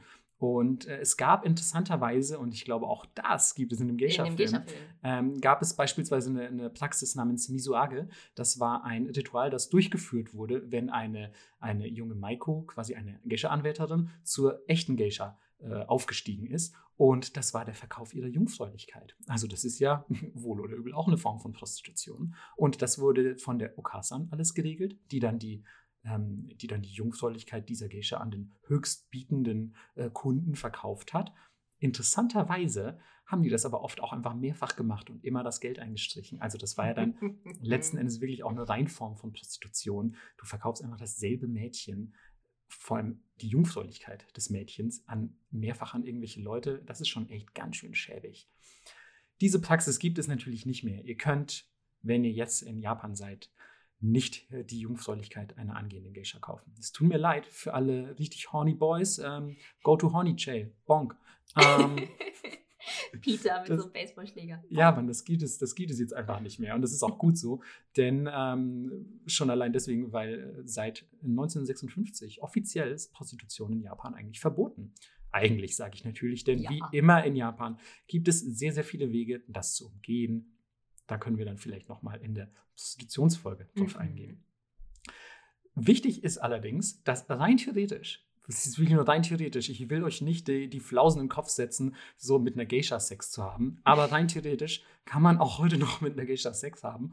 Denn erstens dürfen die Freunde, also, also Boyfriends, die dürfen Freunde haben, die dürfen sogar Ehemänner haben. Nur nicht in Kyoto. In Kyoto ist es noch so richtig traditionell, da ja. gibt es keine Ehemänner. Und die suchen sich tatsächlich einen sogenannten Danna, also einen, einen, einen Gönner, wenn man so will. Sugar Daddy. Einen Sugar, Entschuldigung, also das, was Melissa sucht. Ja. Ähm, und jetzt halt wirklich alles. Jetzt halt, der, und die sind manchmal verheiratet, das sind einfach super reiche Geschäftsmänner und es ist ein super finanzintensives äh, Verhältnis. Ähm, entsteht aber schon aus so Stammkundentum, Sympathie und so, also da muss viel zusammenkommen. Und dann kann sich eine Geisha tatsächlich einen sogenannten Danna nehmen. Und, ähm, Geldsklaven sagt man auch Geld, dazu. Einen Geldsklaven. Und der zahlt wirklich alles Mögliche und überschüttet sie mit Geld und Geschenken. Und ähm, das ist nicht äh, ganz, nicht ganz selten, dass natürlich die Geisha dann auch mal mit ihrem Danna ins Bett geht. Aber ähm, das sollte man nicht als Selbstverständlichkeit achten und eine normale Geisha ohne Danna schläft nicht für Geld mit irgendjemandem. Und auch das mit dem Dana ist natürlich nicht als, hier hast du jetzt 400 Euro und schlaf mit mir, sondern es ist irgendwie so, im Kontext des Ganzen findet es statt. Und komplett auch ihr überlassen. Richtig, genau. Also es ist komplett, ja, das ist natürlich auch nochmal ein ganz wichtiger Faktor. Also Consent erstens und zweitens, wenn die nicht möchte, dann ist der Ofen aus. So. Ja. Also du hast, du hast kein, du hast kein Anrecht, nur weil du Danner bist, mit, mit dieser Geisha zu schlafen. Aber jetzt kommen wir mal dazu, was müssen die eigentlich alles können? Ja, leider so einiges, ne? Ja, du musst halt schon ganz schön viel liefern. Ähm, zum einen muss die echt Knigge rauf und runter gelesen haben. Die muss eine einwandfreie Etikette haben. Und sehr aufmerksam sein. Und da hapert es, glaube ich, bei den meisten Leuten schon. Ja, total. Also wenn, wenn ihr äh, quasi Geisha seid, ihr müsst den ganzen Raum im Überblick haben. Ihr müsst zum Beispiel, wenn sich jemand eine Zigarette anstecken möchte, mm -mm, auf keinen Fall wird er sich die selber anstecken. Nee. Ihr müsst natürlich äh, dorthin eilen, aber natürlich ohne eilend auszusehen ähm, und diese Zigarette anzünden oder die Zigarre vermutlich eher. Und, und ihr müsst äh, beispielsweise eine geistreiche Kommunikation dann mit dem Rauchenden betreiben, über Philosophie euch unterhalten können oder vielleicht, keine Ahnung, Politik vielleicht sogar. Ich weiß es nicht. Philosophie habe ich auf jeden Fall als, als wichtiges Thema gefunden, über das eine Geisha kommunizieren können muss. Ich schätze mal, was den Kunden interessiert. Was den Kunden interessiert. Das du ist das Allerwichtigste. Du musst tatsächlich genau die Gesprächsbedürfnisse deines Kunden einfach regeln und dementsprechend auch eine hohe Allgemeinbildung haben. Ja. Wenn du musikalisch bist, wäre das auch gut, weil du viele Instrumente spielen können solltest. Ja, wobei man dazu sagen muss, man hat ein, habe ich gelesen zumindest, ein man Hauptinstrument. hat ein Hauptinstrument. Ja. Genau, aber du kannst tendenziell die Basics von allen. Das auf jeden Fall, das wäre auch ideal, weil was ist, wenn der Kunde jetzt sagt, spiel mir mal was auf der Fuhr, also das ist so eine Bambusflöte, ja. spiel mir mal da was vor und du so, oh, ich habe aber nur mein Shamisen dabei. Ich hasse Shamisen ja, aus. Ja, genau, dann schon, schon wieder ja. äh, Fettnäpfchen. Und natürlich kannst du dann auch singen und tanzen. Sowieso. Also muss ja. einfach musikalisch sein. Mhm. Und ähm, gleichzeitig natürlich auch in traditionellen japanischen Künsten versiert. So wie Kalligrafie, also ihr müsst schön schreiben, sehr, sehr, sehr schön sogar. ihr müsst Origami beherrschen und aber auch natürlich, sehr, sehr wichtig, die Teezeremonie. Denn auch beim Treffen mit einer Geisha wird sowieso eigentlich immer Tee konsumiert. Sowieso wird in Japan immer Tee konsumiert. Und ähm, die Teezeremonie, wie viele von euch wissen, auch das eigentlich komplett eigene Folge wert. Teezeremonie, richtig krasses Thema in Japan. Das ist sehr rituell, mit sehr vielen genau strukturierten Handgriffen verbunden. Oh, ja. Das ist alles wahnsinnig schwierig und man muss wahnsinnig aufpassen und es ist ein wahnsinnig ästhetisches Erlebnis auch. Und ja, das muss man lange üben, um das zu beherrschen. Aber was vielleicht noch viel wichtiger ist, was man können muss, weil wenn du ankommst und scheiße aussiehst, ist nicht gut. Das habt ihr bestimmt schon mal gesehen und das äh, gibt es auch bei, äh, bei dem Geisha-Film. Die schlafen auf diesem Holzblock, um die Frisur nicht zu vernichten. Und ich weiß nicht, wie das heute noch wirklich ist, weil sie, wie gesagt, heutzutage auch ganz schlichte Frisuren tragen. Aber ähm, damals war das auf jeden Fall so. Und die haben denen quasi die Frisuren, weil es noch nicht so viel Perücken gab oder weil es noch nicht so elaboriert war mit diesen Haarteilen, denen die Haare mit Wachs in Form gebracht. Was sehr schmerzhaft und sehr schwierig war. Und das sollte dann natürlich halten, weil du wolltest diese Prozedur ja nicht ständig über dich ergehen lassen, dass Leute dir heißen Wachs auf den Kopf gießen und den dann einkämmen. Erstens das und zweitens, du hast ja nicht immer ein, ein Haarteil auf. Also mhm. du bist ja nicht, nicht automatisch, nur weil du Geisha bist oder Geisha-Anwärterin, ähm, hast du nicht automatisch eine Perücke auf. Also es kann ja auch sein, dass mit euren echten Haaren gearbeitet wurde und diese Frisur soll natürlich auch nicht jeden Morgen neu gemacht werden und darf dann natürlich nachts nicht zerstört werden. Ich habe auch gelesen, damit man das super extra lernt, ähm, wurde auch manchmal Reis drumherum gestreut, um diesen Holzblock, damit er sich ja. im Haar verfängt. Und dann ist es halt umso ärgerlicher, mhm. wenn du, wenn du ähm, am nächsten Morgen aufwachst. Also einfach doppelte Bestrafung. Tja, sehr, sehr unangenehm. Wichtig ist aber auch, wo wir schon beim, ja, beim Kopfbereich und beim Visuellen sind, das traditionelle Geisha-Make-up. Mhm. Und wie ihr jetzt sicher alle im Kopf habt, weißes Gesicht, rote Lippen? Jein. Denn dieses sogenannte Oshiroi, das ist das, das, ist das Weiße, das ist ähm, eigentlich, wie Melissa schon erklärt hat, eher mit dem, mit dem, mit dem Theater, mit den, mit den Aufführungen verbunden. Das trägt eine Geisha nicht immer und auch nicht immer in gleichbleibender Intensität. Mhm. Also das ist, das ist ein, ganz abhängig von den Anlässen, von deinem Rang und von dem, was du quasi aufführen willst beispielsweise. Deswegen ist so quasi dieser, dieser, dieser Holzhammer-Approach, ja, Geisha, Geisha sind die mit dem weißen Gesicht, ist Quatsch. Genauso wie die roten Lippen. Beni heißt übrigens dieser rote Lippenstift, den die Geisha verwenden. Ähm, das ist auch ähm, ja, in, in, sehr gewisse Regeln unterteilt, weil manchmal ist es auch ganz dezent und es sind nicht immer diese knallroten Lippen, die so fast maskenähnlich daherkommen. Überhaupt muss man dazu sagen, dass, dass, ähm, dass das ganze Geisha-Make-up sehr, sehr speziellen Regeln eigentlich folgt. Ja, auf jeden Fall. Und man muss dazu sagen, je älter die Geisha wird, desto dezenter schminkt sie sich. Richtig. Weil sie hauptsächlich mit ihrer Kunst Aufmerksamkeit erregen soll, weil sie ja dann schon voll geskillt ist und nicht mehr mit ihrer Schönheit. Und gleichzeitig wissen wir aber auch aus der Ästhetikfolge, dass natürlich die Schönheit einer reifen Frau durchaus auch für sich allein spricht und nicht durch Make-up erweitert werden muss. Mhm. Aber wo wir schon noch beim Make-up sind, also dieses Ushiroi, das ist echt nochmal, wie gesagt, ein ganz eigenes Thema für sich, denn wie, zum Be äh, wie ihr zum Beispiel schon gesehen haben könntet, haben die am Nacken immer so Streifen. Und diese Streifen sind entweder zwei oder drei. Und je nach Anlass gibt es zwei Streifen, das ist quasi für die normalen Anlässe, quasi das Alltags-Make-up, wenn man so will, oder für die alltäglicheren Anlässe. Und die drei Streifen, die sind für ja, sehr feierliche und sehr formelle Anlässe. Die werden dann auch meistens so mit so einem Stencil aufgetragen, habe ich gehört. Also sehr komplex wohl. Und ähm, das rührt aber auch daher, dass quasi so ein bisschen diese, ja, diese Optik, diese, diese porzellanige Optik, diese, diese puppenhafte Optik fast aufbricht und gerade dann auch noch natürlich am Nacken, was in Japan als eine sehr, sehr erotische Stelle gilt. Mhm. Finde ich aber auch insgesamt eine wahnsinnig schöne Stelle. Also kann ich sehr gut nachvollziehen. Und das ist heute noch so, wenn äh, dich jemand ankleidet mit einem Kimono, dann ist es super wichtig, wie dieser Nackenausschnitt aussieht. Weil vorne gibt es ja keinen Ausschnitt, heißt, vorne ist nicht viel Augenmerk. Heißt, alles, was sexy ist, findet hinten statt. Und als die mich damals in diesem Kimono-Ding angezogen haben, haben die ewig daran rumgefummelt. Und sie hat mir auch ewig lange erzählt. Oh, Peter hat gerade gegeben. Sorry, Peter, ich weiß, ein bisschen langweilig gerade. Hallo. ähm, und sie hat mir ewig lange erzählt, das hat eine ganz spezielle Tiefe. Wenn es zu tief ist, dann ist es obszön. Und wenn es zu hoch ist, dann denken alle, du bist spießig. Und ähm, ja, je nach Intention der Trägerin wird das quasi an dich angepasst. So ist es, man. Es ist Kunst, sich anzuziehen als Geisha.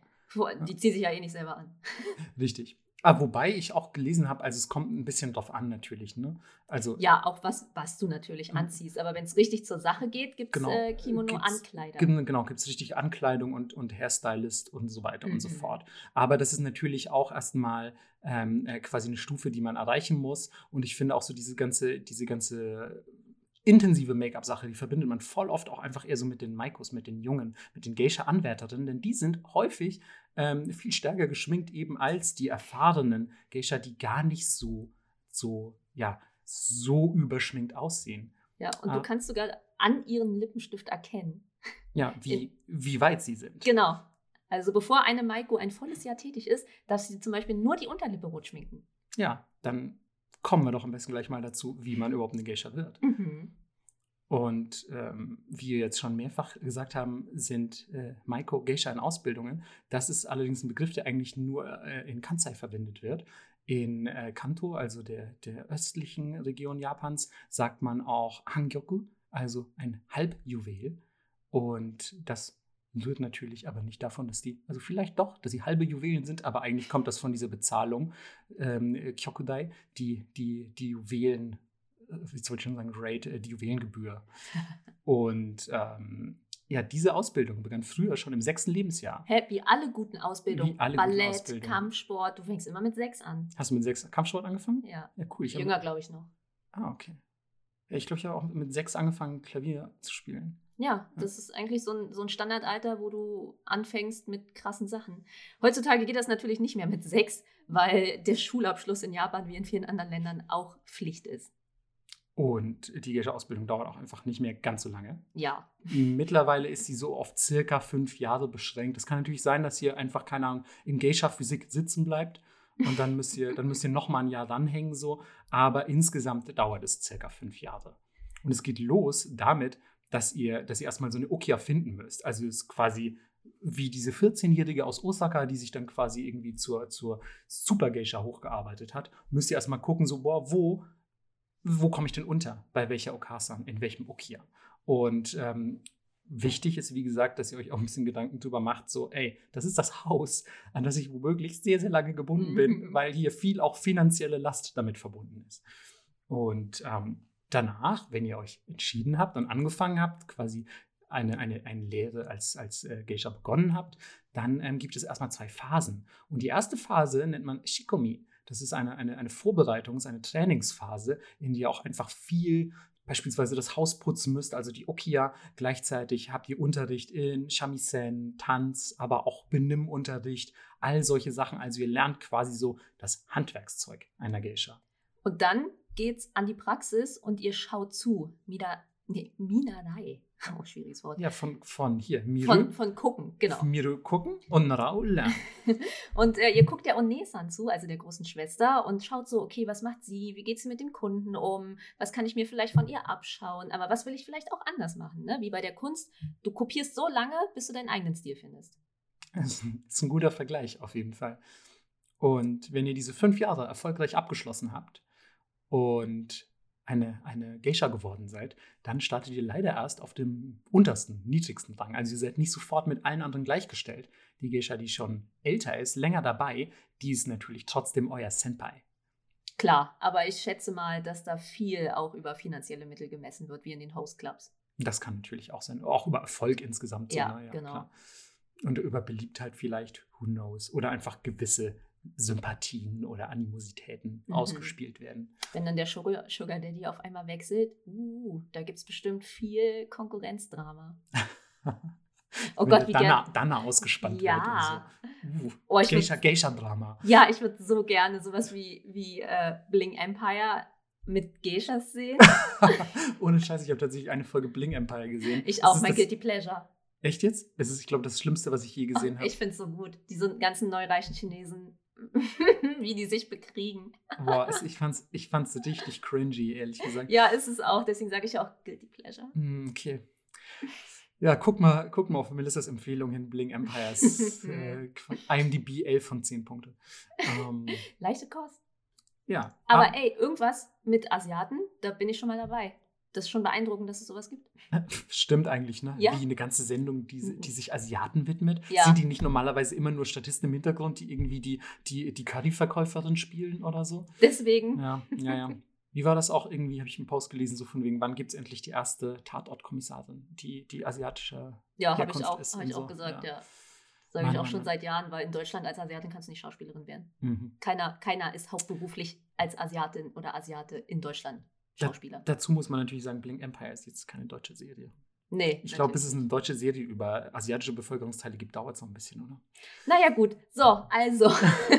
ich würde sagen, es Aber wir dürfen noch ein bisschen abschweifen. Voll. So, hey, mich als streng darstellen, aber wenn ich mal, ich mal ein bisschen abschweife, vor allem ist es eigentlich dein, dein Thema gewesen, Bling Empire, gibt sofort mega so, so einen Klatsch mit dem Melissa mit so einer Fliegenklatsche. Die sehe ich jetzt nicht, aber die kriege ich immer so in den Hinterkopf. Das ist voll wie auch, da ist so Elektrokram drin. Aber er findet es auch ein bisschen gut. Ja. Also ich würde sagen, es ist auf jeden Fall einfacher als Geisha zu überleben und auch als Maiko als als Schauspieler oder Schauspielerin in Deutschland, wenn du asiatisch aussiehst.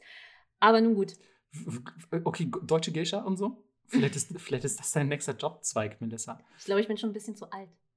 Nee, das glaube ich nicht. Also wenn ich jetzt noch fünf Jahre ranhänge, dann bin ich 36. Also ich habe auf jeden Fall gelesen, Geisha, Durchschnittsalter ist, glaube ich, zwischen 35 und 49 jetzt Hm. mittlerweile. Früher waren sie natürlich hauptsächlich in ihren 20ern, glaube ich. Und äh, mittlerweile ist das aber, gerade auch weil viele das ausüben, quasi bis sie, bis sie irgendwie in Anführungszeichen in Rente gehen, ähm, ist es einfach heute ganz anders als früher und das Durchschnittsalter ist deutlich gestiegen. Oh, wow. Also vielleicht, Melissa? Ich müsste erstmal sehr intensiv Japanisch lernen, um eine gute Konversation führen zu können. Das- Und da hapert es schon. Das stimmt, das stimmt. Okay, fair enough. Vielleicht sollten wir jetzt aber, wo wir so viel darüber geredet haben, wie man, äh, wie man ähm, Geisha wird und ähm, wie es so ist, eine Geisha-Ausbildung zu machen, vielleicht kurz mal erzählen, wie man die beiden überhaupt unterscheidet, weil ich finde, da gibt es sehr schöne, sehr schöne Unterscheidungen im, im optischen Bereich allein schon. Wenn ihr also jetzt gut zuhört, könnt ihr meiner Meinung nach, wenn ihr dann in Kyoto irgendwann mal bummeln geht, könnt ihr sagen, ob ihr eine Geisha gesehen habt oder nur eine Maiko. Auf jeden Fall. Auf jeden Fall. Wenn man äh, sich ein bisschen konzentriert, geht das. Äh, die Maikos haben oft sehr schön gefertigten, aufwendigen Haarschmuck. Äh, das nennt sich Kansashi. Und ähm, oh, da bin ich schon wieder zu Hause, ne? Ich merke Oh, schon, ich merk schon auch, wie sie sofort deine Stimme verändert. Das ist direkt so, wow. Ja, weil das so beeindruckend ist, wie sie die machen. Das wird aus so viereckigen ähm, Stoffteilen, die werden ausgeschnitten, die haben alle die gleiche Größe und werden auf eine ganz spezielle Art und Weise gefaltet. Es gibt dann natürlich 20.000 Falttechniken, auch so verschiedene Stoffe ineinander gesteckt und dann wird Reis so lange eingekocht, bis er zu Kleber wird, traditionell. Und dann ähm, legen sie diese einzelnen Blütenteile da drauf und dann werden die nochmal zusammengefügt mit Perlen. Dann hängen diese Schnüre runter. Ich glaube, die meisten von euch können sich da schon grob was vorstellen runter. Und äh, das hängt dann meistens so ungefähr bis zum Kinn. Ich glaube, das hat man auch schon mal gesehen auf Ja, Bildern Mit oder so. Sicherheit. Oder wenn ihr in Japan wart und mal eine, eine Maiko gesehen habt oder, oder irgendwas, von dem ihr glaubt, dass es Geisha oder Maiko gewesen sein könnte, war es wahrscheinlich eine Maiko, bei der das bis zum Kinn hing. Ja, genau. Und ähm, die haben auch meistens eher so ein bisschen auffälligere Kimono an und die Ärmel sind sehr lang.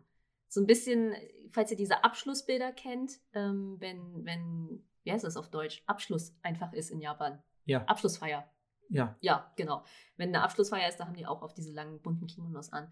Und ähm, wie eben schon erwähnt, die Unterlippe ist rot bemalt, ähm, aber halt nur unten und ab dem zweiten Jahr auch die Oberlippe, aber nur in der Mitte, was ich ziemlich witzig finde. Ja, genau. Also es quasi darf nur in so einer, in so einer, wie so einer kleinen Kirschenform eben bemalt sein.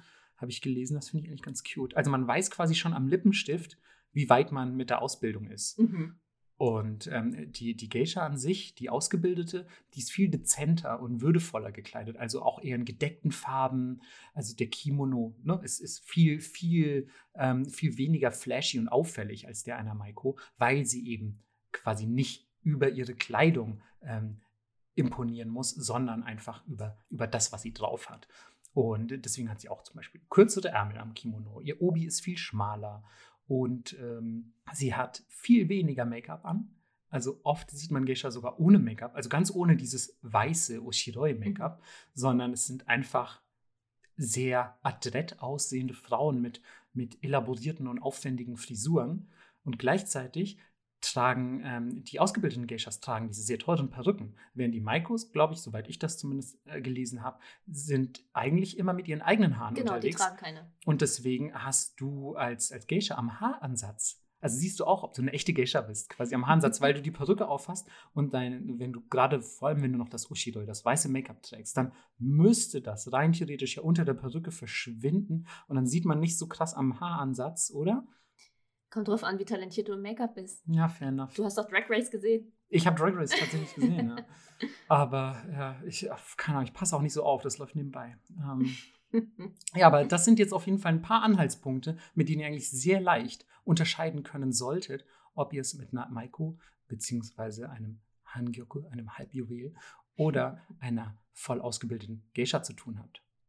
Jetzt so zum Abschluss sollten wir vielleicht noch mal kurz ein Wort dazu verlieren. Ey, was denn eigentlich so wie ist das heute? Wie ist das so, wenn man mit einer Geisha abhängt? Wenn man abends sich jetzt eine gebucht hat? Ja, oft äh, muss man erstmal richtig schauen, weil gerade für Touristen sind das teilweise einfach Schauspielerinnen, was ich mega schäbig finde. Das ist wirklich mega schäbig. So, aber klar, du kannst es dir richtig gut vorstellen, wie irgendwelche so, so krasse Rucksacktouristen hier kommen, mhm. so, hey, can you, can please, can we see Geisha? Can we, can we drink with Geisha? So, und, und man, wie wir beide auch direkt Amerikaner im Kopf hatten. Entschuldigung, ja. Ich ey, Voll rassistisch, aber ist Nee, das ist, ist, leider, ist leider einfach faktenbasiert. Ich habe drei Jahre in Japan gewohnt. Ich habe ich hab leider zu viel erlebt, als dass, es, als dass ich das nur als Klischee hinstellen könnte. Und ja, es, es tut mir leid, wenn Amerikaner zuhören. Ihr, ihr seid nicht gemeint. Naja, gut, aber äh, gemäß dem Fall, man schafft es doch und man hat sehr viel Geld wie viel Geld wäre das denn zum Beispiel für zwei Stunden? Ja, das sind tatsächlich, also es kommt natürlich immer ein bisschen drauf an, welche, in Anführungszeichen, Klasse von Geisha ihr euch mietet.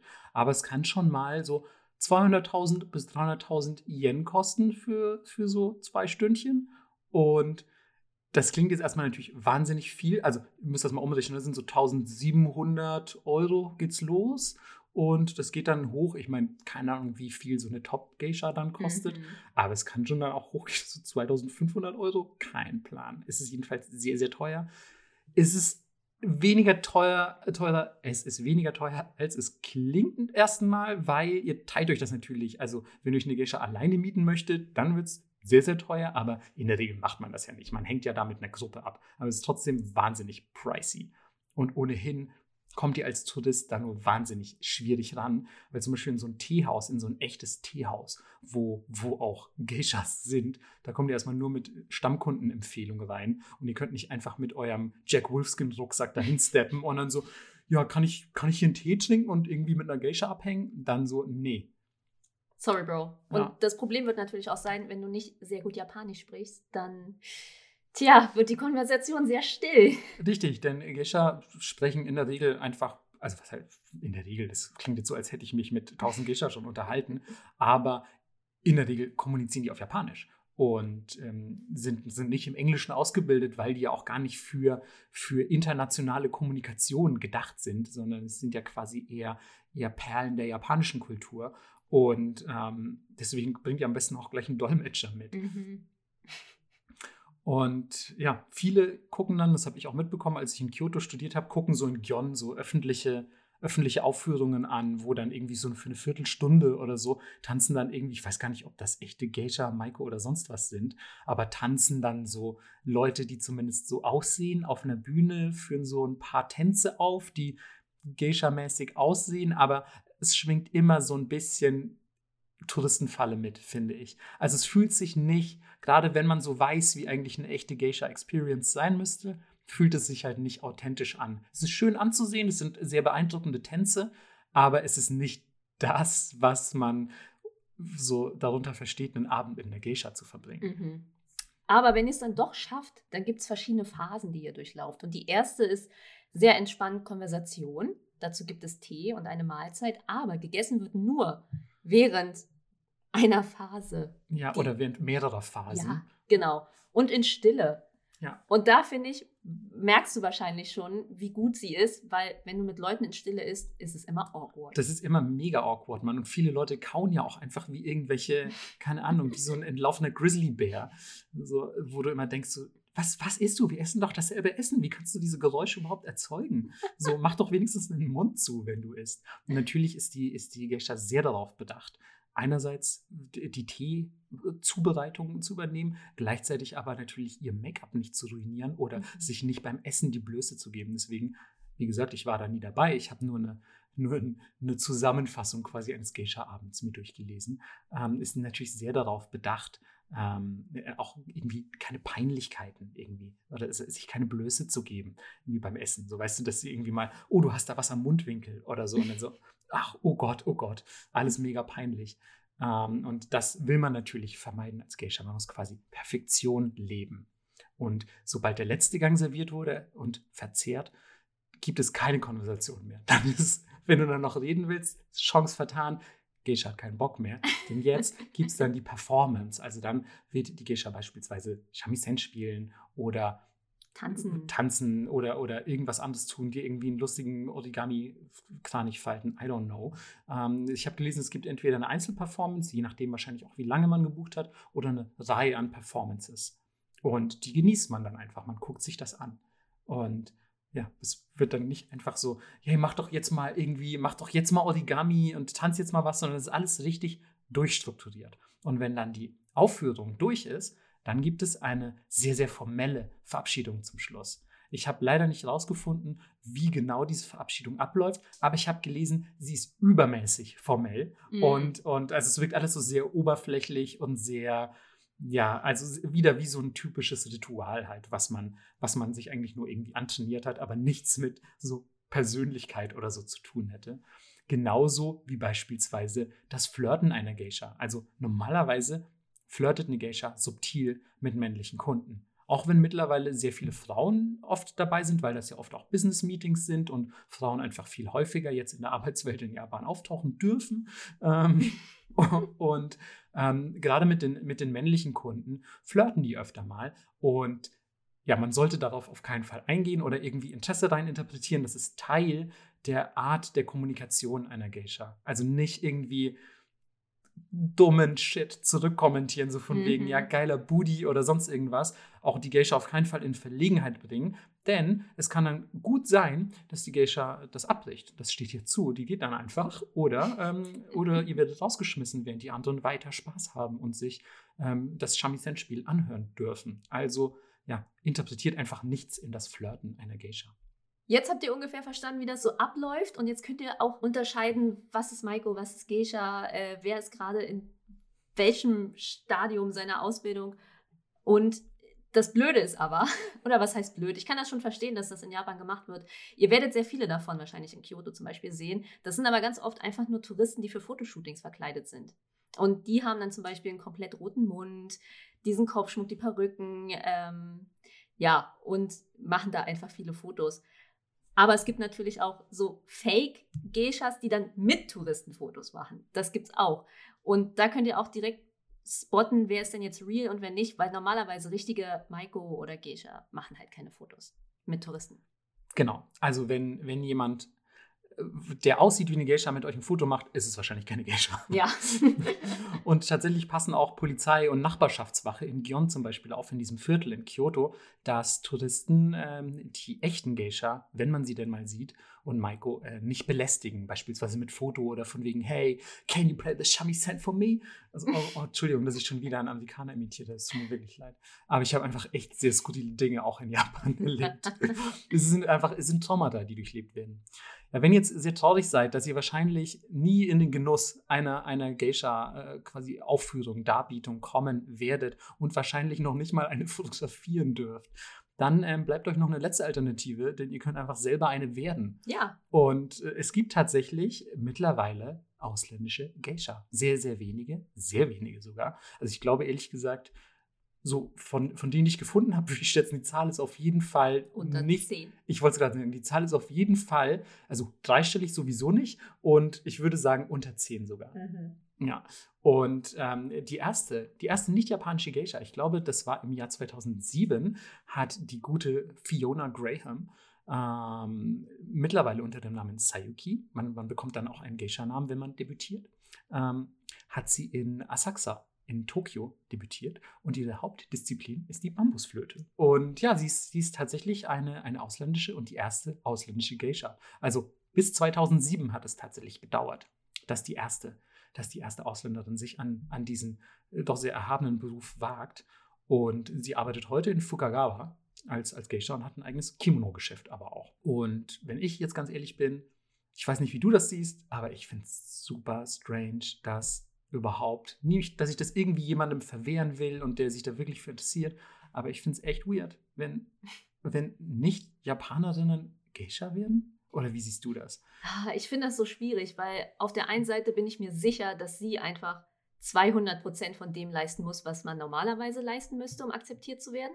Das kann gut sein. Aber, also sagst du jetzt so easy, aber was mit dem Gaijin-Bonus, also dem Ausländerbonus, den man auch in Japan oft hat? Ja, es könnte so in beide Richtungen schlagen. Wir stecken ja nicht drin, ne? Mhm. aber ich glaube, es ist entweder eins dieser beiden Extreme. Ich glaube nicht, dass sie eine normale Ausbildung hatte. Nee, wahrscheinlich nicht. Auf keinen Fall. Entweder die musste richtig hart ackern und alle hassen sie immer noch, Mhm. oder sie konnte einfach durchlaufen. Ja, ich fand es ganz interessant auf jeden Fall, dass, dass sie das vorher ähm, am Anfang gar nicht vorhatte, eine Geisha zu Mhm. werden, weil die ist Anthropologin und sie wurde, wurde das als Teil von so einem akademischen Projekt, hat wohl über, über Geisha geforscht und hat sich dann aber gesagt, ich finde das so nice, ich werde jetzt einfach eine. Also es ist Ja. schon auch, auch sehr interessant. Also ich denke mir so, wenn du es wirklich geschafft hast, dir das zu erarbeiten und du wirst von allen Japanern auch akzeptiert und auch tatsächlich gebucht, Mhm. dann finde ich es okay. Ich finde rein ästhetisch, nur von außen betrachtet, sieht seltsam aus. Finde ich tatsächlich auch. Also So. es ist einfach, die, der Look ist, ist schon sehr auf, auf, den, auf das japanische Aussehen quasi einfach Mhm. gemünzt. Ja. Und ich will jetzt auch hier zum Schluss nicht noch eine Debatte zur kulturellen Aneignung aufmachen und so, aber ich finde es eigentlich irgendwie schräg. Muss jeder natürlich für sich selbst entscheiden, aber wenn man da wirklich die Leidenschaft für hat, why not? Genau. Tradition, Melissa, ist halt ein schwieriges Thema. Aber nicht so schwierig wie das Wort der Woche. oh Mann, ey. ey. Am Anfang und am Ende habe ich eine Überleitung versucht. Das ich, ich fand die nicht schlecht, oder? Hä, du hast ein paar richtig gute heute gemacht. Echt? Dank, Ja. Danke. Ähm, ja, denn ähm, wie ihr gerade an dieser formschönen Qualitätsüberleitung schon gemerkt habt, ist unser Wort der Woche Tradition, nämlich Dento. Und vielleicht hat das der eine oder andere schon mal gehört. Ich finde, das hört man fast, fast mehr als Adjektiv. Dento Teki. Ähm, das kennen vielleicht manche japanisch Lernende schon. Einfach immer Teki anhängen, dann wird es schon ein Adjektiv sein. äh, bitte nicht, bitte jetzt nicht für bare Münze nehmen. Und ähm, ja, wir fanden auf jeden Fall, dass das ganz schön zu diesem doch sehr traditionsbewussten Thema passt. Und wir hoffen, ihr habt jetzt äh, sehr viel über die Geisha-Kultur gelernt, wisst, dass sie keine Prostituierte sind und guckt zeitnah auf Twitter, um die vielen Posts, die Melissa angekündigt hat, zu lesen. Das Kanji des Wortes der Woche und vielen weiteren Schabernack, den wir so ins Internet hinaus posaunen. So ist es. Bis zum nächsten Mal. Ciao.